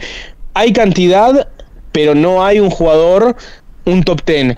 Yo lo que creo es que en general lo que mueve la industria son los jugadores top ten, digamos. Eh, en todo caso, quizás está en una mejor situación si se quiere Grecia con Tsitsipas o Noruega con Casper Ruud que Argentina con ocho tenistas en el top 100, pero ninguno de ellos dentro de los 30 mejores. Pero bueno, son distintas maneras de, ver la situación, eh, pero sí está claro que hoy en día cualquier tenista argentino que llegue a cuartos de final de un Master 1000 eh, va a ser una gran revelación. Y eso no corresponde con la historia del tenis argentino. No, claro, claro. Sí, es un momento claramente de transición. Eh, sucedió después de la eh, del retiro, por ejemplo, de, Guillermo Vilas con, y José Luis Clerc. Eh, hubo un tiempo largo hasta que apareció eh, la Armada Argentina y después de la Armada Argentina, bueno, como vos decías, un poco aguantando los trapos Schwarman y sobre todo del Potro, ¿no? pero crack, crack, como del Potro, por ejemplo, o como alguno de la Armada Argentina o como Vilas o Clerc, hoy no se avisora ninguno, ¿no? Dentro de, de la trupa argentina que anda circulando ahí por el mundo en el circuito tenístico. No, la verdad que no. Y, bueno, la realidad es que hoy en día para tener un super crack, ese super crack tiene que andar bien en canchas duras. Claro. Eh, y yo lo que noto, sin, sin que sea una crítica, haciendo una, una descripción, es que los chicos argentinos no tienen mucha ambición por jugar en canchas duras sin ir más lejos, eh, se, está, se está por jugar la quali de Miami el, ahora arranca el lunes y también hace dos semanas se jugó la quali de Indian Wells y muchos argentinos decidieron no ir a jugar estos Master 1000 para quedarse a jugar Challengers en, en Sudamérica, en Chile, en Santiago la semana pasada, en Viña del Mar esta, y tampoco es que en esos challengers les ha ido bien, porque el año, eh, la semana pasada eh, hubo dos en semifinales que se quedaron ahí, eh, y esta semana no hay ninguno ni siquiera en semifinales. Entonces, priorizan el polo ladrillo y tampoco es que el polo ladrillo les esté dando resultados. Eso lo que te van a decir es, bueno, yo quiero entrar a Roland Garros, ya sea de manera directa o a la cual, y para eso tengo que sumar puntos, y además trabajo de esto, tengo que ganar dinero y tienen razón. Claro. Pero también si uno va sumando rodaje en canchas duras, puede ser más competitivo en más superficie y eso te va a dar mayores posibilidades de, en algún día entrar al top 100 y una vez que entraste mantenerte en el top 100 porque es la realidad que hoy en día el circuito se juega 70 75% en canchas duras y si uno no, no es competitivo en esta superficie está muy difícil. Eh, del Potro ni hablar, bueno, ganó el US Open en Albandián, ha ganado el Masters en, en Shanghái, pero bueno, el mismo Guillermo Coria, Gastón Gaudio también e-, eran competitivos en canchas duras. El mismo Schwarman ha sido tiene dos cuartos de final del US Open, tiene títulos en canchas duras, tiene finales. Pero bueno, hoy en día es como que los chicos argentinos tienen como la prioridad en el polvo de ladrillo y así es muy pero muy difícil que, bueno alguno pueda tener la posibilidad de, apuntar muy alto porque el mismo Sebastián Baez eh, si hubiera logrado ganar algunos partidos más en, canchas duras hoy estaría peleando por entrar al top ten posiblemente Claro que sí, claro que sí. Y que es, a, mi juicio, eh, junto a Cerúndolo, eh, los que más pueden arrimar a esos primeros lugares. Después eh, los demás están todavía un poquito verdes, vamos a ver cómo evolucionan, ¿no? Pero creo que por ahí tendríamos que buscar alguno de los dos eh, que puedan meterse en las últimas rondas de un, de un Master 1000 o de un Gran Slam en el futuro, pero claro, va a correr esto que muy bien vos decís, ¿no? De, de, de, acostumbrarse a jugar también en canchas duras, que es la, hoy por hoy el 75-80% de circuitos se juega en canchas duras, algo en polvo ladrillo y casi nada en césped, así que eh, ese, eh, hay, que, hay que acostumbrarse a esa superficie que es la que predomina en todo el circuito, ¿no? Porque ahí vas a jugar todo el año y se juega lo más importante. Sí, los principales puntos están ahí. Y yo, Gaby, agregaría a Tomás Echeverry, que mide un metro noventa tiene un muy buen saque y que él, mismo ha dicho este año en Buenos Aires que su objetivo este año es mejorar en estas superficies porque él siente que tiene el estilo de juego y, y el físico para poder rendir bien en estas superficies. Y personalmente me alegró mucho escuchar eso de parte de él. Así que bueno, ojalá pueda tener mucho éxito eh, porque bueno, además es un chico buenísimo, así que eh, le pondré una fichita también en canchas duras a Tomás Echeverry, que le hizo mucho partido a Andy Murray en Indian Wells, y bueno, veremos cómo le va en Miami. Perfecto, bueno, hasta ahí lo de tenis, vamos a actualizar fútbol, también rugby, tenis, y ya nos vamos a una pequeña pausa comercial, regresamos con la segunda hora de Código Deportivo. Y recién iniciado 5 del primer tiempo en la Premier, igualdad en cero entre el Aston Villa, el Bournemouth, el Brentford y Leicester City, el Southampton y el Tottenham, el Wolverhampton Leeds United. En la Serie A, un minuto del segundo tiempo, siguen 0 a 0 Monza Cremonese. En la Liga Española llega al final Almería y Cádiz, igualaron 1 a 1. Bundesliga, el Hoffenheim le gana en 36 del primer tiempo con el gol de Kramaric 1 a 0 al Hertha Berlín, el resto 0 a 0 Augsburgo Schalke 0 4, Wolfsburgo, Bochum, Leipzig. Y arrancó el segundo partido de la última fecha del Seis Naciones en París y Francia y Gales, 18 minutos del primer tiempo, empatan en 7 puntos. Saca Luna Sinali 1-2 con ventaja en este momento en el segundo set, había quebrado en el primero, luego recuperó el break la brasilera Rivoli y ahora cometió una doble falta, así que están 40 iguales en el cuarto juego del segundo set. Donde quieras, desde cualquier lugar del mundo, las 24 horas, con buen o mal tiempo, vivís momentos geniales. Escuchás MG Radio. Mabel Rodríguez, clases de canto interpretación, trabajo corporal y vocal. Comunicate a nmabelr.hotmail.com o al Instagram arroba nmabelr. Animate con Mabel Rodríguez.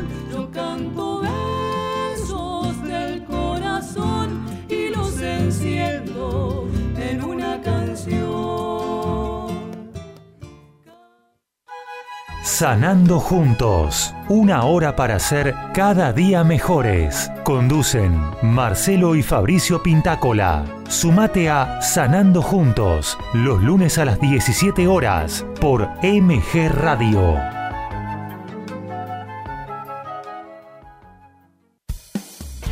Racing Sport, Pablo Margolis y Equipazo, con toda la actualidad de la academia, entrevistas y el día a día futbolístico e institucional. Racinguista, no te podés perder a Racing Sport, los martes a las 20 horas por MG Radio.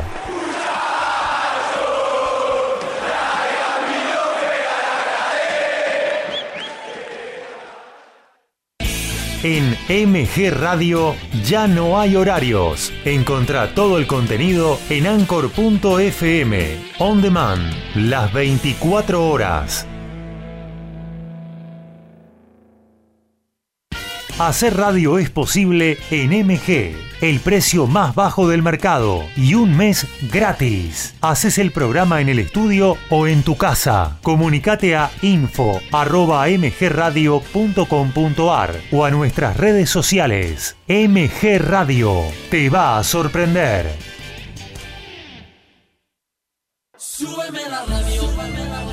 Iri Jaramillo y su gran equipo están en modo radio. Columnas, entrevistas, muy buena música y la mejor onda en el mediodía dominguero. En modo radio.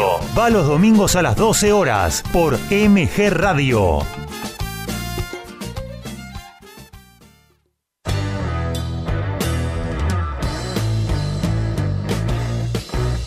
Viví momentos geniales Viví MG Radio. Aquí estamos de vuelta. Segundo tiempo de Código Deportivo.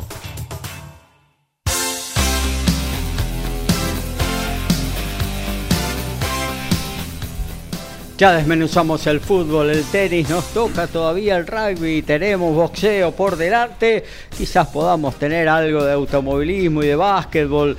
El automovilismo que entregando una muy buena noticia, dos argentinos en diferentes categorías ganaron ayer las mil millas de Sebring en los Estados Unidos, así que vamos a, a tirar un párrafo de lo que tiene que ver con el deporte motor que también está desarrollando ya sus prácticas para lo que va a ser la segunda fecha de la Fórmula 1 en el callejero de Arabia Saudita. Todo eso nos queda de ahora en adelante en esta, en la 192 de Código Deportivo. Hacemos periodismo, nos encantan los deportes, lo sentimos y vivimos al tope. Somos iguales a vos, somos Código Deportivo.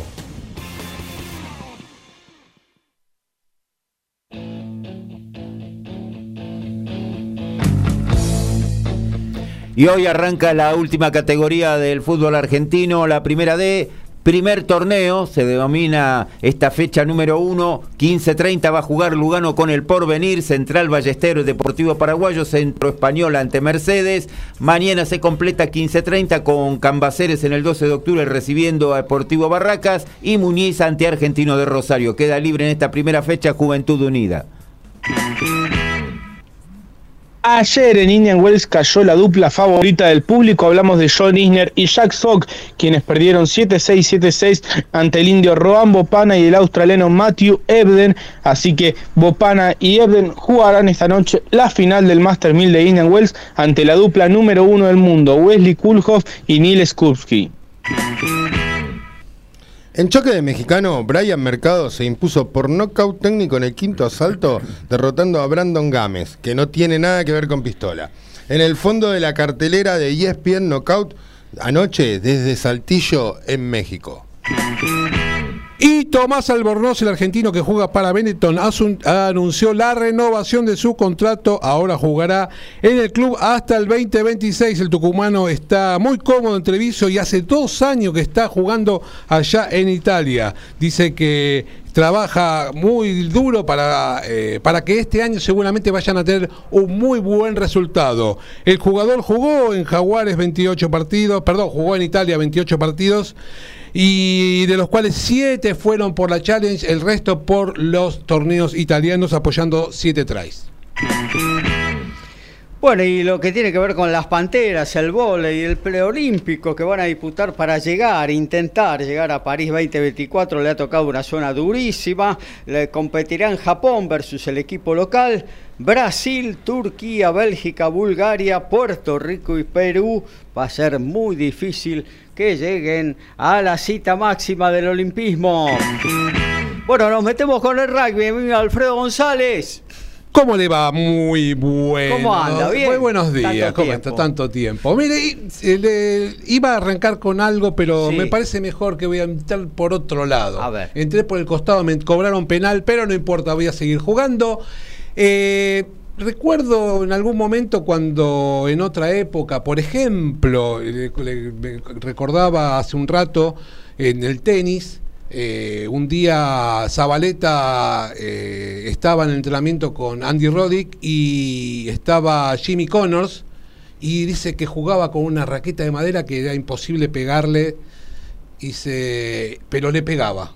Sí. Y yo también recuerdo, qué sé yo, en el fútbol, eh, los, antes los equipos eran más largos, el juego era más lento. Eh, supongo que con el resto de los deportes pasaba lo mismo. Sí. Bueno, el rugby también pasa, pasa lo mismo o pasaba lo mismo y así eh, me recuerdo que la época de los 80, este, los Pumas pasaron de jugar de, de Ferro a Vélez y eh, me acuerdo de que en esa época se obtuvieron buenos resultados. Me acuerdo de un, eh, ganarle a Australia en el 83, casi un- eh, ganarle a los All con un empate. La ¿En Ferro fue eso? Sí, en Ferro, sí, en claro. Ferro. Y la primera vez que se le gana a Francia, me acuerdo esos partidos con Francia en los cuales la mitad de los, la mitad del equipo salía todo ensangrentado porque era impresionante las batallas que era eh, era mucha rivalidad con Francia. Este, ¿qué voy a, a qué voy? Eh, en esa época jugaba Hugo Porta, jugaba Sí. varios jugadores, pero me recuerdo de Hugo Porta y Branca Chapa Branca. fueron considerados en un momento por la revista de, de rugby más importante de la época como en el 15 ideal. Y nosotros nos preguntamos, ¿esos fueron los últimos argentinos que de- jugaron de forma amateur? Porque ¿avanza o no avanza el profesionalismo hoy en el rugby en Argentina? Hoy, después de haber jugado la Copa del Mundo en el 87, en el 1995 se declara el, profe- el profesionalismo en el rugby y ahí hay un poco de éxodo de algunos jugadores, se debilitan los Pumas, empiezan no, tienen realmente buenos resultados. Recién en el 99, que hablábamos cuando venimos para acá, los Pumas pueden dejar afuera Irlanda en zona de grupos y en el 2007, bueno, llega aquel recordado tercer puesto en el Mundial. Ahora bien, en el Super Rugby América hay un montón de jugadores argentinos eh, profesionales y está bueno porque, como decía Felipe Contempomi, está bueno porque vos de la cantidad sacás la calidad y vos tenés en este momento 101 jugadores argentinos jugando la, super- la Superliga Americana de Rugby. Está bien, todo bien, todo hermoso, pero me parece que acá a los únicos que no se consideran es a los clubes. Porque lamentablemente los clubes, lamentablemente los clubes son los más perjudicados. Lo primero que decimos siempre, eh, los clubes eh, hay que poner la cabeza porque los clubes, pero realmente los clubes son los más perjudicados. Entonces, hay que hacer una, o sea, el profesionalismo yo creo que va a ir avanzando. O sea, hay que hacer una transición y hay que hacer una transición ordenada. Ya que, por ejemplo, vos tenés, eh, la televisión se agarra de eso, de que los jugadores, no tenés los mejores jugadores, pues se van a jugar a otro lado y te retira, te, paga menos. Entonces, eh, veremos qué, qué es lo que sucede. Habría que estudiarlo bien porque no, no hay este, hoy em, algo que en los clubes se vean beneficiados, porque en la cadena esta de negocios todos... Este, Todos muerden. Todos muerden, excepto los clubes que son los que aportan los En jugadores. el fútbol pasa igual, ¿eh? En el fútbol pasa igual. Te sacan los jugadores, te los devuelven a mitad de año y ellos sacaron el rédito de una situación económica en la cual los clubes no, no- ni la vieron.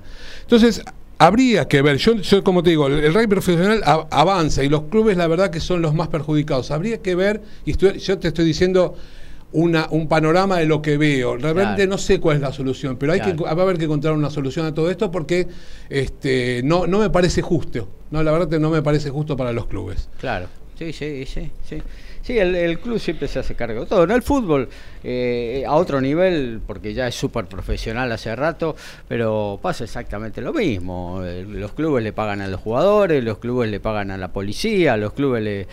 Y tienen muy pocos ingresos, ¿no? La televisión, lo que paga la televisión no, no, no, No, le sirve para nada. nada.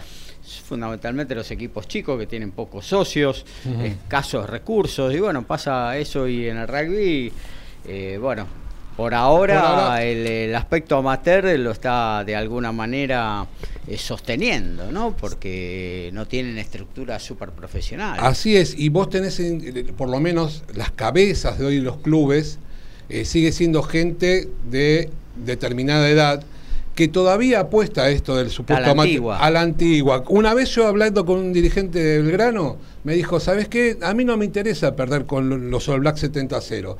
A mí lo que me interesa es jugar con los All Blacks.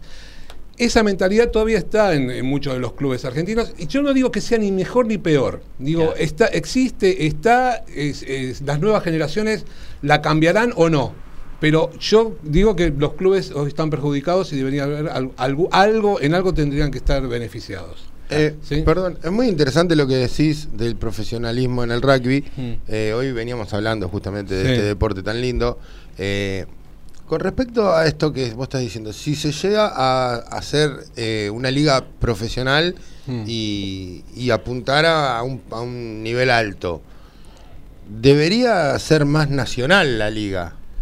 Eh, mirá, eso lo podés armar como quieras. En un momento estaba el Nacional de Clubes, donde era un torneo realmente federal. Hoy ya no existe a- tal- de esa manera.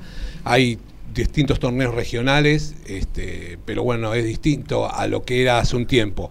Pero yo me acuerdo, yendo a eso que vos decís, hay mucha resistencia. Eh, Aguja Gómez, ¿te acordás aquel jugador de banco que hacía dupla con, con Porta en, los Pumas? Claro, sí.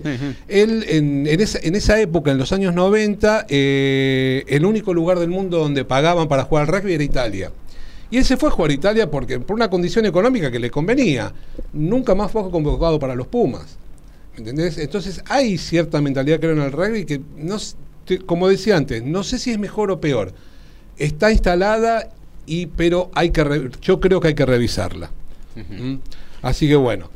Vamos al rugby profesional, entonces. ¿Sabes Mira, antes de empezar con la columna propiamente dicha, algo de esta magnífica editorial que, mm. clavaste, Alfredito, Oscar de Belgrano, quería preguntar cuándo arranca el torneo de rugby argentino, obviamente que la primera división, eh, nos quiere decir Oscar, y si me pueden decir contra quién juega Belgrano, muchas gracias, y gracias a vos, Oscar, y también a Kevin de Devoto antes por la pregunta que le hizo a Lautaro, eh, realmente encantado encantado de que estén ahí prendidos a Código Deportivo. Bueno, eh, te comento, Oscar, el torneo del Urba Top 12 en, eh, comienza la próxima semana, donde los equipos de los 12 equipos más importantes de, Buenos Aires van a jugar. En Hindú va a enfrentar a Buenos Aires, eh, el SIC a Alumni, La Plata y San Luis, ambos equipos platenses.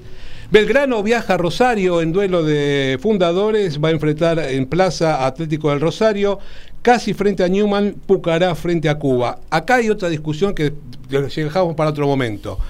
Mucho, el torneo empieza ahora y termina el 11 de noviembre. Y hay una discusión dentro de la urba si para los jugadores amateur el torneo no es un poco largo.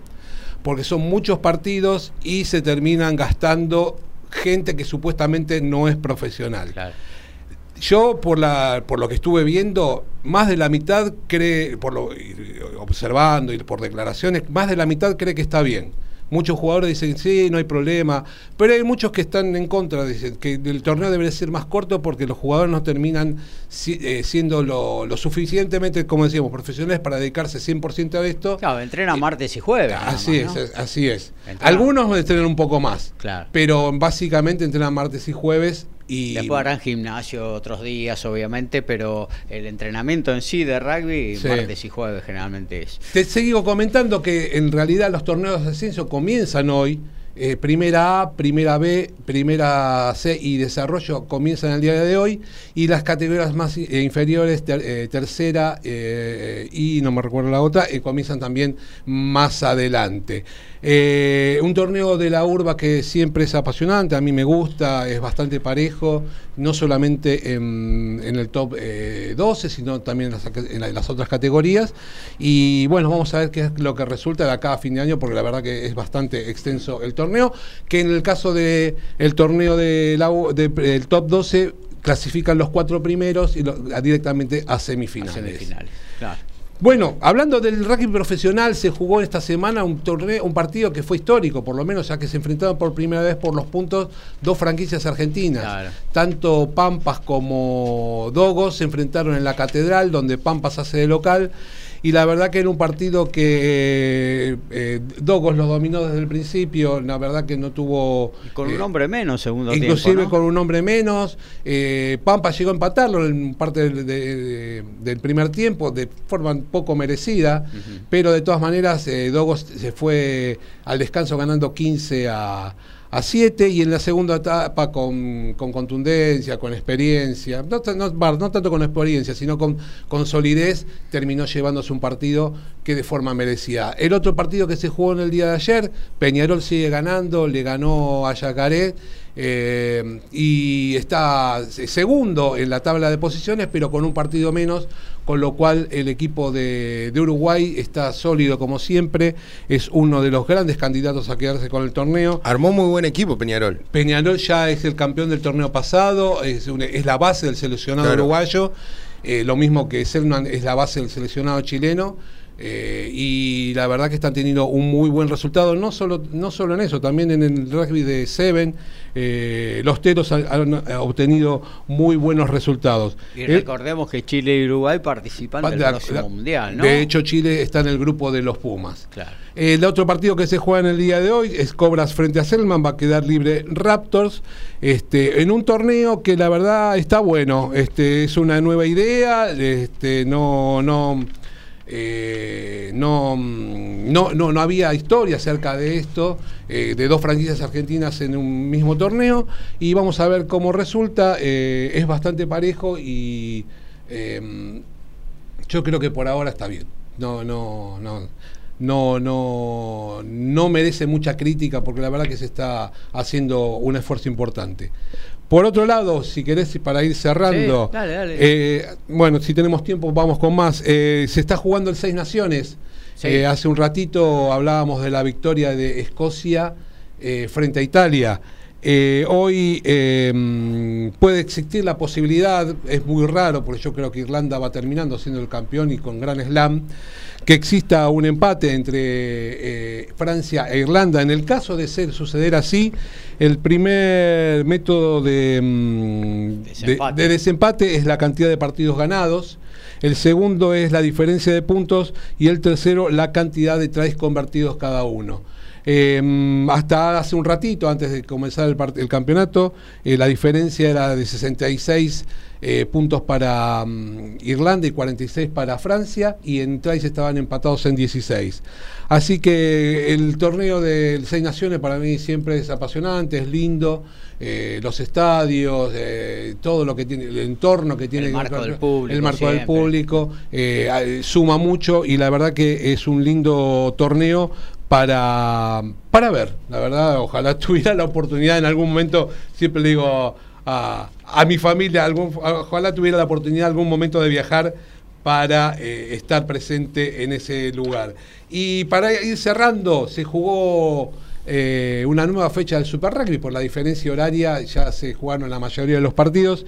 Y los Chiefs siguen primero ya que le ganaron a los Rebels 44 a 25. El, el día de hoy hay un partido muy lindo donde se van a enfrentar dos equipos donde tienen un argentino cada uno, Martín Bogado por un lado. Eh, Medrano por el otro, en un enfrentamiento eh, por el Super Rugby, donde eh, estos dos jugadores no fueron convocados por Markel Checa, un, tema importante que no hablamos, pero ya quedó lejos, el, entrenamiento de los Pumas en París, donde se juntaron, tanto ellos dos como Matera, que estaban en Japón, la verdad no fueron convocados dentro de los 38 más dos jugadores que fueron a París, donde la verdad tuvieron un, muy buen entrenamiento, donde reflejaron un montón de ideas en el año del Mundial.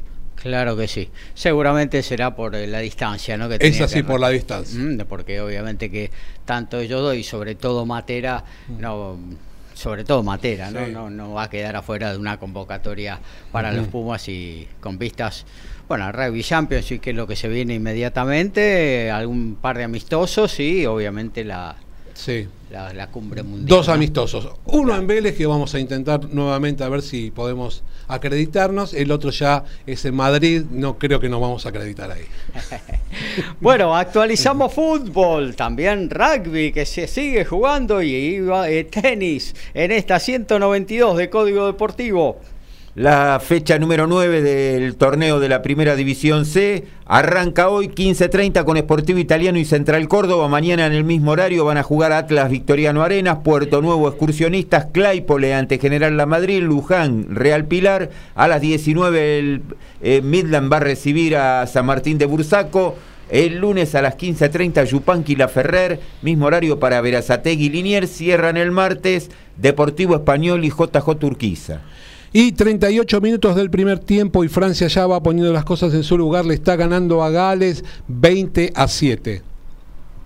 Y complicado momento para la Argentina. Luna Sinali en las semifinales del torneo de San Pablo pierde 6-4-5-2 ante la local Pietra Rivoli y ahora está sacando 0-15. Así que la local está a 3 puntos de la victoria.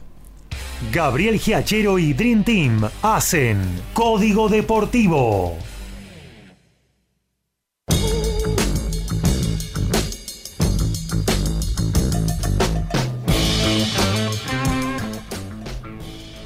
Y en la Liga de Uruguay, ayer tuvimos la igualdad de entre Plaza Colonia y La Luz 1 a 1. Acaba de finalizar en el partido matutino Liverpool con el gol de Cabrera sobre el final. Le ganó 1 a 0 a City Torque. A las 17 Deportivo Maldonado Nacional. 19.30 el puntero Peñarol recibe a River. Mañana 9.45 Cerro Largo de Fuensor Sporting. 16.30 Boston River con Danubio. 20.30 Racing ante Wanderer. Cierran el lunes a las 19. 15 Cerro y Fénix. Oficialmente Novak Djokovic se bajó del Master 1000 de Miami, por lo que Diego Sherman cuenta con altas probabilidades de ser cabeza de serie en el segundo Master 1000 de la temporada. Básicamente depende de los resultados del Challenger de Phoenix, donde todavía Alexander Bublik o Quentin Halis, de caso de ganar el torneo, podrían adelantar al argentino en la clasificación y sacarle ese lugar como sembrado en Miami. Y más que Noti, son efemérides de un día como hoy. En 1973, en Maracaibo, el boxeador colombiano Kid Pambele retiene el cetro welter ante el intocable, nuestro, nuestro compatriota Nicolino Loche. Tres años después, un día como hoy, se consagra campeón Wilfredo Benítez, con 17 años como el campeón mundial más joven de la historia, al vencer justamente a Antonio Cervantes, Kid Pambele. Y como ya sabemos, cuando termine el Mundial de Rugby, Ian Foster va a dejar de ser el head coach de los All Blacks. Según dice la Unión de su país, necesitan un cambio. El que pica en punta hoy y tiene todos los números es Scott Robertson, el entrenador de Crusader, que en los últimos años ganó todo. En natación hubo medalla de oro para el neuquino Iñaki Basilov. Obtuvo la única medalla argentina en esta primera jornada de la Serie Mundial de Natación que se está disputando en Sheffield, allá en el Reino Unido. Se quedó con el primer puesto en los 200 metros combinados con un tiempo de 2 minutos y 31 segundos. Vamos con el boxeo, amigo Ricky. Bueno, Gaby, como te decía, hoy tenemos eh, boxeo de muy tempranito. Eh, desde las 14.30 horas, ESPN 2, directo desde Dubai con eh, eh, una velada pactada o programada por MyWeather Promotion y hay un choque interesante se, se dio ayer en el ring donde se van a enfrentar diferentes boxeadores, a cuales ahora vamos a ir nombrando las peleas, pero hubo un choque interesante. ¿Sabe quién chocaron las manos? ¿Quién? Floyd Mayweather y el chino Maidana. Ah, mira. ¿Qué está por allá el chino? El chino está en Dubái eh, junto con Pileta. Eh, salieron en, unas imágenes que, subieron ambos, ambas promotoras, tanto la de Mayweather como la de Chino Maidana, donde se chocan el puño, se dan la mano y ¿Quién dice que no puede haber una tercera? Una exhibición. Claro. Ahora se le dice exhibición. Sí, ya están, ya están, ya están hechos ambos boxeadores eh, ex boxeadores, mejor dicho.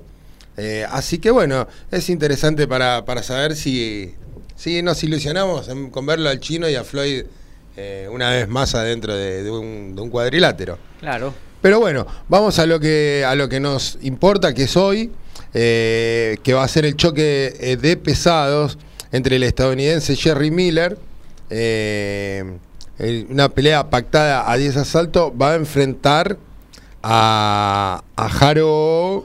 A Lucas Brown, el australiano. A Lucas Brown, mejor dicho, claro, acá lo tengo. A Lucas Brown, el australiano, en una pelea pactada a 10 asaltos. Eh, y además va a estar el colombiano Miguel Marriaga, que va a probar suerte ante Jono Carroll, ahora sí el irlandés. Y después vienen dos argentinos a, la velada. Eh, interesante de ver y acá nos vamos a meter en el problema, a Nicolás Verón ante el kirguizo eh, Samat y acá sí se complica. Abdi Ramanov. bastante fácil salió. ¿eh? Lo estuve estudiando igual, lo estuve estudiando. Eh, a seis asaltos en peso medio. Y completa la cartelera el estilista Víctor Hugo Exner eh, frente al ruso Mijail Tarabrim. Esto va a ser en categoría medio pesado. Tarabini, no, el No, no, Tarabrin, Tarabrin. Eh, no, Tarabini era buen jugador. Sí, buen jugador. Independiente, Boca. ¿eh? Y, y Patricia también jugaba bien. Puntero izquierdo. Sí, Patricia era buena jugadora de tenis. Patricia, medallista olímpica. Medallista Claro. olímpica, claro. ¿eh? Claro. Eh, eh, Salió de Temperley. De ahí fue independiente. Claro. ¿Patricia o.? Aníbal Roberto. Eh, Eh, mire, mire usted qué dato, ¿eh? no sabía eso, de que salió de Temperley. Eh, bueno, volviendo al tema, eh, la verdad que va a ser interesante ver la, el choque de pesados, aparte de, ver a los argentinos ¿no? que van a estar en Dubái en una velada importante. Yo diría que, que la tienen muy complicada los dos argentinos, sobre todo el exilista Víctor Hugo Exner, eh, en una categoría que tampoco me parece que la de él, pero bueno. Si aceptan, aceptan dinero eh, de la bolsa, eh, en Dubái deben pagar bien.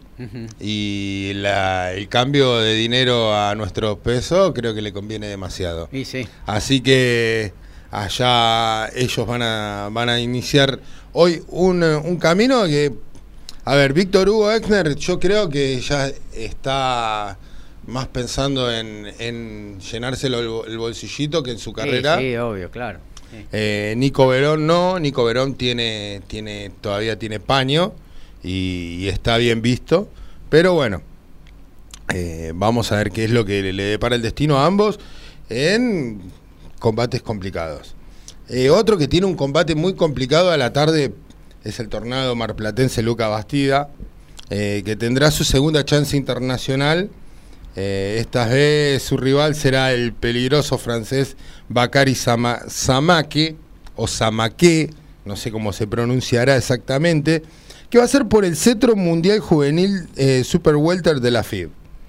Este, esta pelea interesante para verla, la estuvimos promocionando mucho nosotros, Gaby. Sí. Eh, primero porque le tenemos fe a Lucas.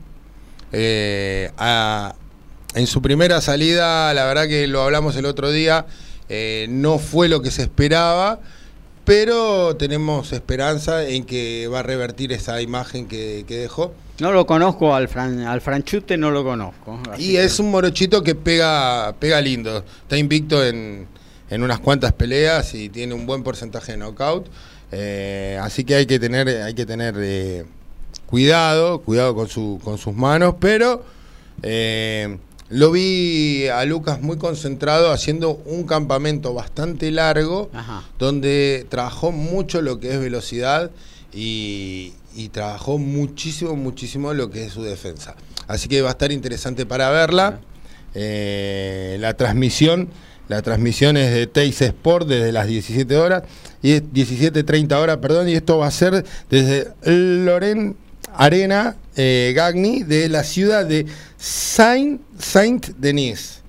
Eh, La verdad que Cerquita de París. hay que Sí. ponerse un lindo perfumito para ir a, a ver la, la velada. Bueno, otra velada que nos traería entre ¿A qué, hora, ¿A qué hora pelea el zurdo Ramírez? El zurdo Ramírez no va a pelear, No. Gaby. No va a pelear porque tiene, eh, tiene, pidió un turno con un dietólogo, pero se lo dieron para mayo recién y Eh. no dio en la balanza anoche. Que se Eh. pague una obra social como la gente. ¿no? Ah, la verdad que es muy, es muy complicada la carrera de este chico, el cual ya no es la primera vez que, que acude a un pesaje y no da. A ver, se puede decir que no dio por, no sé, 300 gramos, 500 gramos. Mm. Es un montón, 500 gramos para una... Y sí. 3 kilos 400, señores, arriba. Mierda. 3 kilos 400, tenía un... Asado para seis. Claro, es lo que le iba a decir, tenía ca- casi para siete. Pues se calcula medio kilo de asado por persona, Claro. bueno. Saben que le tenemos que agregar el pancito, ahí va, Ensalada. ensaladita. La Pero, picada, siete, eh, el helado. 3 kilos 400. Yo había preparado todo el informe, había hecho un lindo eh, prólogo, todo sobre la pelea. Y hoy cuando me levanto, miro al, al- no voy a decir colega, pues sería un cara dura decirlo, miro al, al gran eh, el Juan Larena que ha escrito algo donde comentaba que se lo vio eh, el jueves Sí. y que tenía alrededor de 7, 8 kilos arriba. Eh.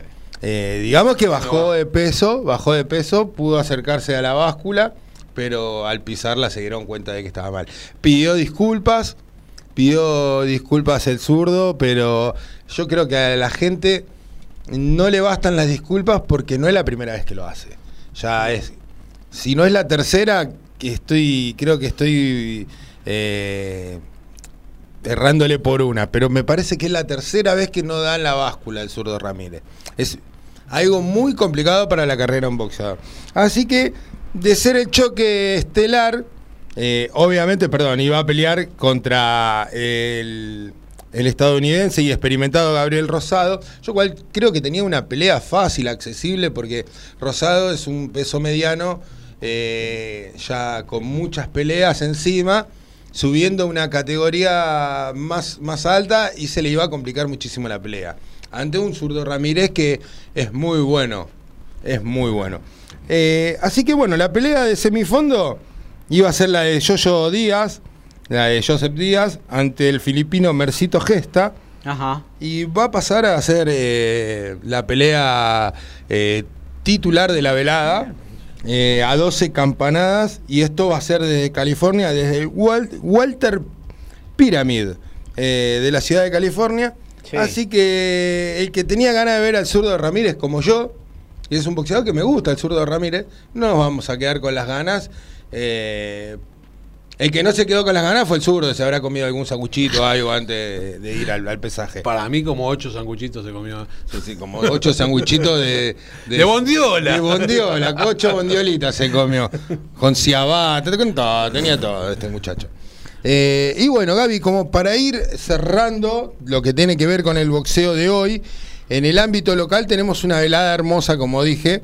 Eh, la ciudad de Roldán va a ser testigo de, de- de esta velada, de la cual Teis Sport va a ser quien transmita la, la velada desde las 23.35 horas.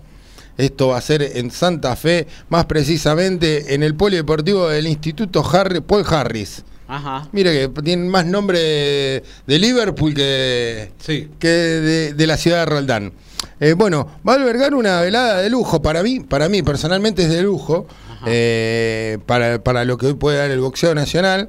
Y como fondo de la cartelera va a estar la pelea entre eh, Pablo el Pacman Corso y, y el tucumano Facundo Paco Galobar. ¿Qué tiene esta, esta pelea de interesante? Primero que van a ir por un título FAB que está vacante. Segundo que... Supermediano. Exactamente, del peso supermediano. Segundo, que va a haber una revancha esperada, esperada porque, eh, como vos dijiste, Gaby, eh, Paco fue el único que le aguantó a- al Pac-Man la, a llegar a las 12 campanadas. Claro, ir a las tarjetas. Ir a las tarjetas, mejor dicho. Eh, entonces, eh, van, a, van a combatir y van a sacarse chispas. Yo creo que va a ser una muy buena pelea, gran pelea. Después, eh, como, Otro semi, prospecto. como semifondo, va a estar eh, Sansón Rosa, José Sansón Rosa, quien yo creo que tiene muchísimo para dar, muchísimo más de lo que da pese a que en las últimas peleas tuvo guerras, tuvo combates eh, muy, muy, muy interesantes, donde dio y recibió. Así que va a exponer su cinturón, él va a poner su cinturón eh, latino, super ligero de la CMB, y además va a estar el cetro vacante de Fede Latina MB. Así que esto va a ser ante eh, Elison Márquez. Eh, yo creo que la- no la va a tener tan fácil, pero sí va a ser accesible la pelea para Sansón. Eh, y en la, y en la, bueno, en la de fondo, obviamente, va a ser complicada, pero bueno, tiene la de ganar el Pac-Man Corso. Y como para cerrar esta, esta velada eh, interesante, va a estar la presencia del mendocino Juan el Titán Carrasco, que va a pelear ante Daniel Combi por el sudamericano ligero que, que expone el Titán. Eh, también eh, va a ser una pelea de, de- Viene de ganar el argentino, Carrasco, ¿no? Claro, Eh, Carrasco viene de ganar el título argentino. eh, y va a ser una pelea complicada, porque Daniel Combi es un pegador que pega fuerte. Sí. eh, tiene, tiene las manos muy pesadas. Está bien que recibe mucho. recibe mucho eh, y es y experimentado ya, Sí. pero tiene la mano muy pesada. Así que vamos, vamos a ver lo que, lo que estaría pasando eh, ante el Titán, que el Titán sabemos cómo es. Pega, pega, pega, pega mucho, pero es muy buen boxeador también. Tiene, tiene mucha categoría. Así que vamos a ver qué repara este choque entre estos dos púgiles argentinos en una velada que yo personalmente eh, hubiese visto la- solamente la pelea del eh, del zurdo Ramírez por ver al zurdo Ramírez, Ramírez. Claro. pero eh, lógicamente esta pelea, esta velada de Teis Sport es para, para sacarle una foto y ponerla en un cuadrito porque va a traer muchas eh, buenas impresiones. Una velada que se va a poder ver solo parcialmente por la pantalla de Teis Sport. Si la querés ver entera, la tenés que ir a ver por el streaming, Teis Eh, Sport Play, ¿no? Teis Sport Play Porque arranca tarde la transmisión. Arranca 23, eh, 35 y estas tres peleas van a ser las tres que se van a transmitir eh, en la pantalla de Teis Sport. Además, va a haber, eh, hay creo que alrededor de cuatro o cinco peleas más Claro. que son las que van a estar dando, obviamente en Teis Play, como, como dijiste vos, Gaby. Claro. Eh, así que bueno, el fanático de boxeo que quiera ver toda la velada, eh, primero pegarse al streaming, eh, de paso evita esa payasada de mostrar la tribuna y transmitir el partido que hace Teis Sport, para, por eso empieza tarde el boxeo. Y- normalmente es muy raro, es muy raro, eh, porque las veladas no es que empiezan tan tarde. no, por eso, eh, siempre empezaban y- 10 de la noche. Claro, y lo que hace Teis Sport es que te, te pasan, te pasan la- las previas, te las pasan posterior a la velada, a la pelea de fondo. Sí, Eh, sí, sí, mu- sí. Muchas veces pasa esto. De Pero que ¿por la- qué empieza tan tarde el boxeo? Porque está transmitiendo un partido como si fuera una radio y TESA Sport es una Según, porque es ahora. un canal de televisión. Pero ahora en TIC eh, los sábados a la noche están dando el Nacional B.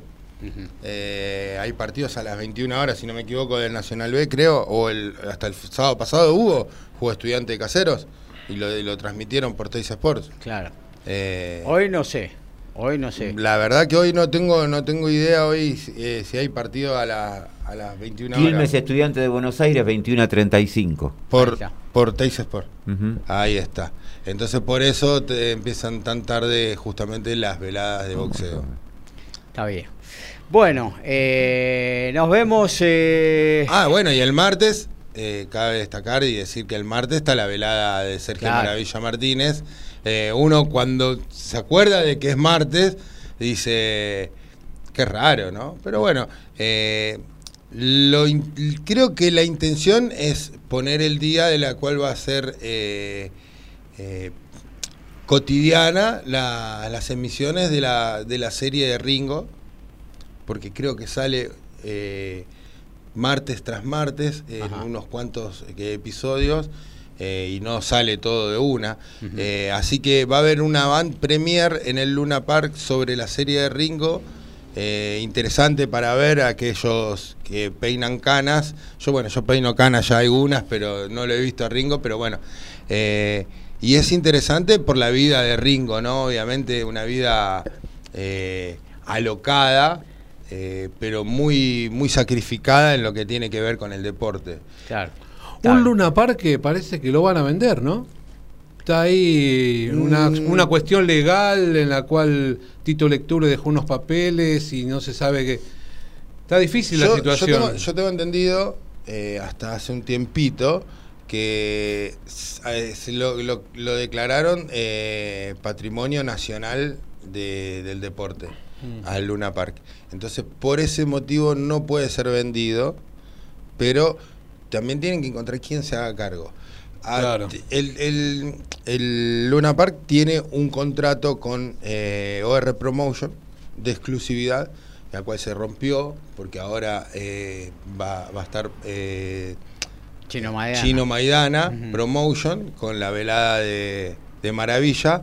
Eh, así que la verdad que no sé qué va a pasar. No creo, no creo que sea vendido, no creo que sea vendido. Eh, creo, creo y, y pienso que el Estado debería eh, darle el lugar que corresponde históricamente al Luna Park y yo había hablado algo, iba a ser muy interesante si se daba lo que prometieron, eh, tanto la gente de OR Promotion como la gente de llegada al Luna Park, de que iba eh, a abrirse el, el gimnasio de boxeo del Luna Park. Y la verdad que no. Entonces, eh, lugar donde se forjaron muchísimas grandes figuras de, de- de este deporte en la Argentina, no, no, tiene, no tiene el día a día que tendría que tener justamente. Se usa mucho más para espectáculos, eh, tanto recitales o... Sí. El boxeo era deficitario en su momento, era completamente deficitario.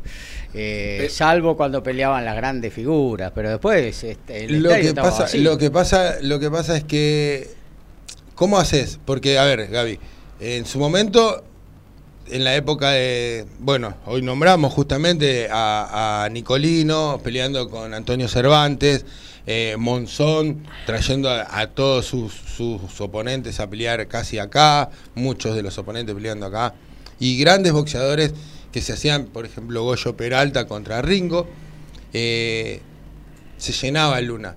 Ahora, Pero esa era la época de oro. está bien, por eso voy, por eso voy. de Ahora, después, desde esa época de oro tuvimos muy pocos boxeadores que ahí. hayan. Koji, eh, Locomotora, ellos iban y los podían llenar.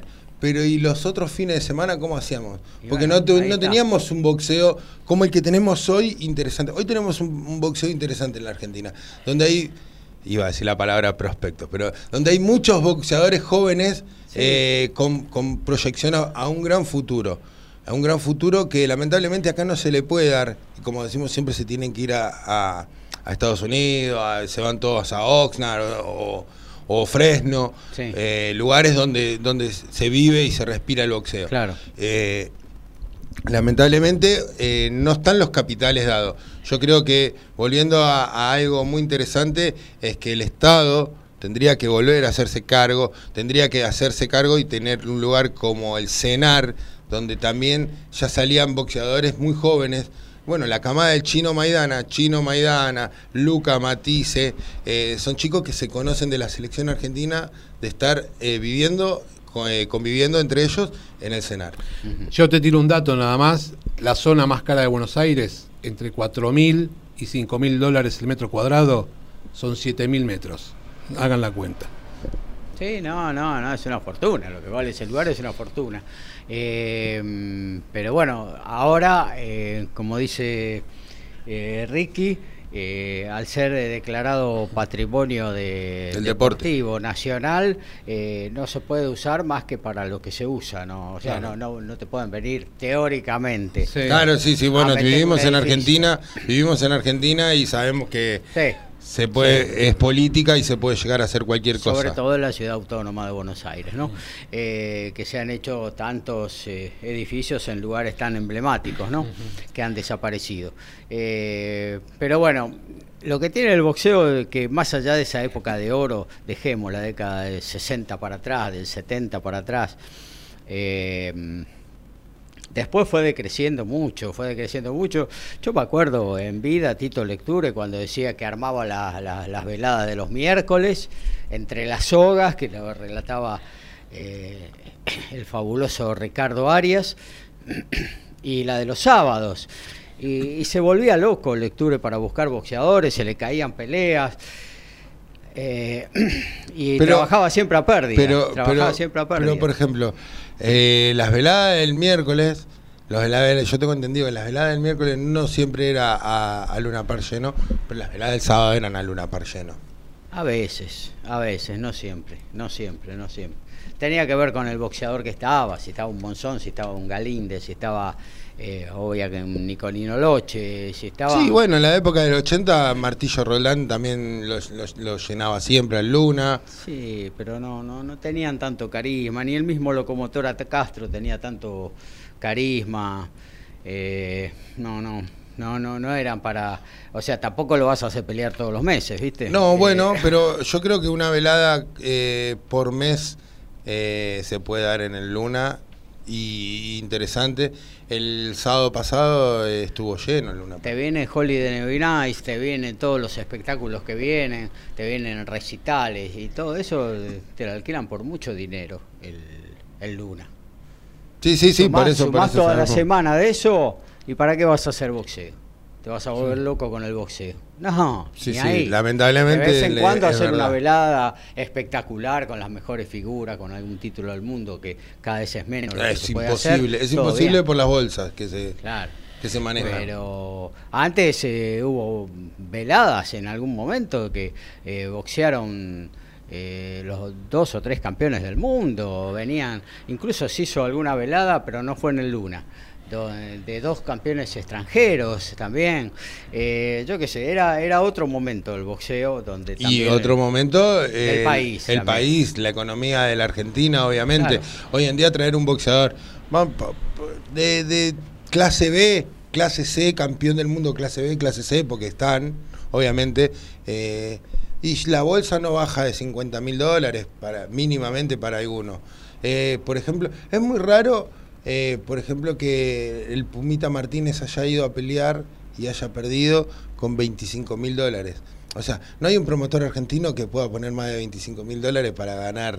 ¿Cuánto, ¿Cuánto pusieron? ¿Cuánto puso Maidana, el chino Maidana Promotion en la en la subasta para la para la pelea de- del Puma Martínez eh, ante Ancajas, la última, la revancha? Sí, ahora va a pelear también por una migaja, menos de Exactamente, 50.000 dólares. menos de 50 mil dólares.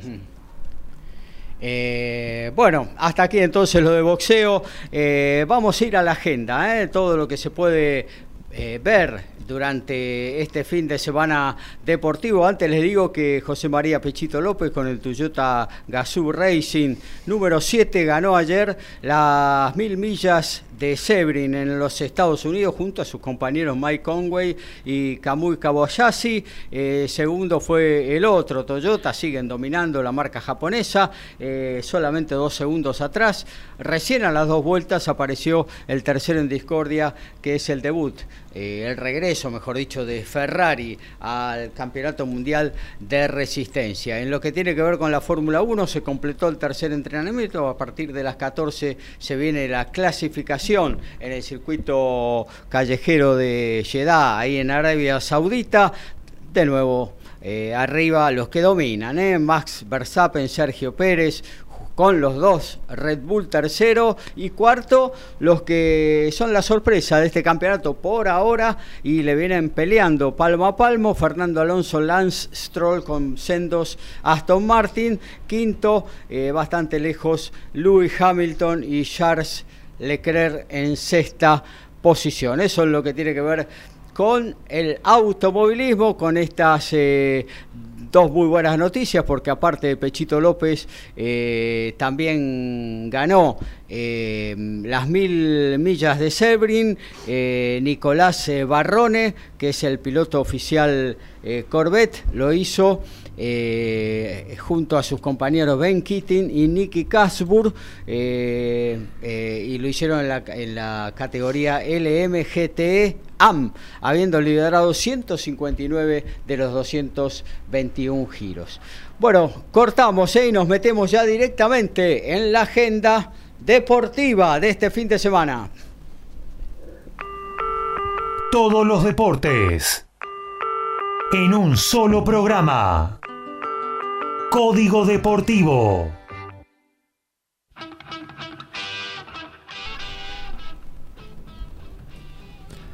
Y a las 16.30 por TNT Arsenal Tigre, 19 horas TNT con Platense Defensa y Justicia en el mismo horario, pero por ESPN Independiente Colón de Santa Fe, 21.30 la TV pública con Atlético Tucumán y Barraca Central y en el mismo horario TNT con Godoy Cruz y Belgrano. Mañana ESPN 16.30 el Clásico de La Plata, Gimnasia Estudiantes, 19 horas ESPN con Boca Instituto, 21 a 30 ESPN con Talleres de Córdoba y Banfield, 21 a 30 TNT con Sarmiento de Junín River. El lunes 18.30 ESPN con Newell's Old Boys San Lorenzo, 21 horas TNT con Huracán Rosario Central y 21 horas TV Pública con Lanús Argentino Junior. Se cierra el martes TNT con Vélez Arfiel a las 21 horas y Central Córdoba de Santiago del Estero. Hoy 17 horas por ESPN, Daniel Medvedev ante Frances Tiafoe, primera semifinal de Indian Wells y a continuación Carlos Alcaraz ante Yannick Sinner. Eh, mañana la final femenina, 17 horas, Elena Rybakina, Antarina Zabalenka y a continuación la final masculina. En tanto, también por Star Plus, hace instantes nada más cayó la tenista argentina Luna Sinali en el torneo sub-16 de San Pablo fue doble 6-4 ante la brasilera Pietra Rivoli y no antes de las 14.30 estará jugando Sol La Raya Guidi la segunda semifinal femenina ante la colombiana Valentina Vargas. Mañana desde las 10 de la mañana la final masculina allí en San Pablo y a continuación la final femenina, todo por Star Plus. Hoy desde las 14.30 horas, ESPN 2 eh, nos trae el choque estelar de Jared Miller versus Lucas Brown con la presencia de los argentinos Nicolás Verón y Víctor Hugo Exner. son 16 horas, Cyrus Pattison versus Chris Jenkins, esto es por el título internacional welter de la AMB. 17 horas, 17.30 horas y eh, Teis Sport nos presenta a Lucas el Tornado Bastida versus Bakari Zamake por el título mundial juvenil Super Welter de la FIB. 21 horas, va a pelear como estelar Joseph Díaz versus Mercito Gesta por la eh, plataforma Dazón. 23-30 horas, el Pac-Man Corso va a enfrentar a Paco Galobar por el título argentino supermediano y previamente Sansón Rosa se va a enfrentar a Elison Márquez. El martes, ESPN desde las 20 horas, Sergio Maravilla Martínez versus John Terán. Esto va a ser a 10 rounds en la categoría mediano y además va a estar peleando Laureano Ciuto versus eh, Andrés el Maquinita Sosa a 10 rounds en categoría pluma. Y en un ratito a las 2 de la tarde, Irlanda, Inglaterra, para definir el Seis Naciones, los podés ver por ESPN 3. Más tarde comienza el torneo de la urbe por primera A y por estar más. 3 y 15 de la tarde, Champañá recibe a Deportiva Francesa. A las 18 horas se termina la última fecha de la Super Rugby América. Cobras recibe a Selman y lo podés ver por ESPN Extra. 23.35, Highlanders y Westerford por estar más. Y mañana domingo, pero a las 2 de la mañana, Reds con Fishan Drua también por estar más almuerzo con la patrona, o llega la bondiolita, reunión familiar o un sanguchito y a seguir. Tiempo de almuerzo, momento de despedida en Código Deportivo.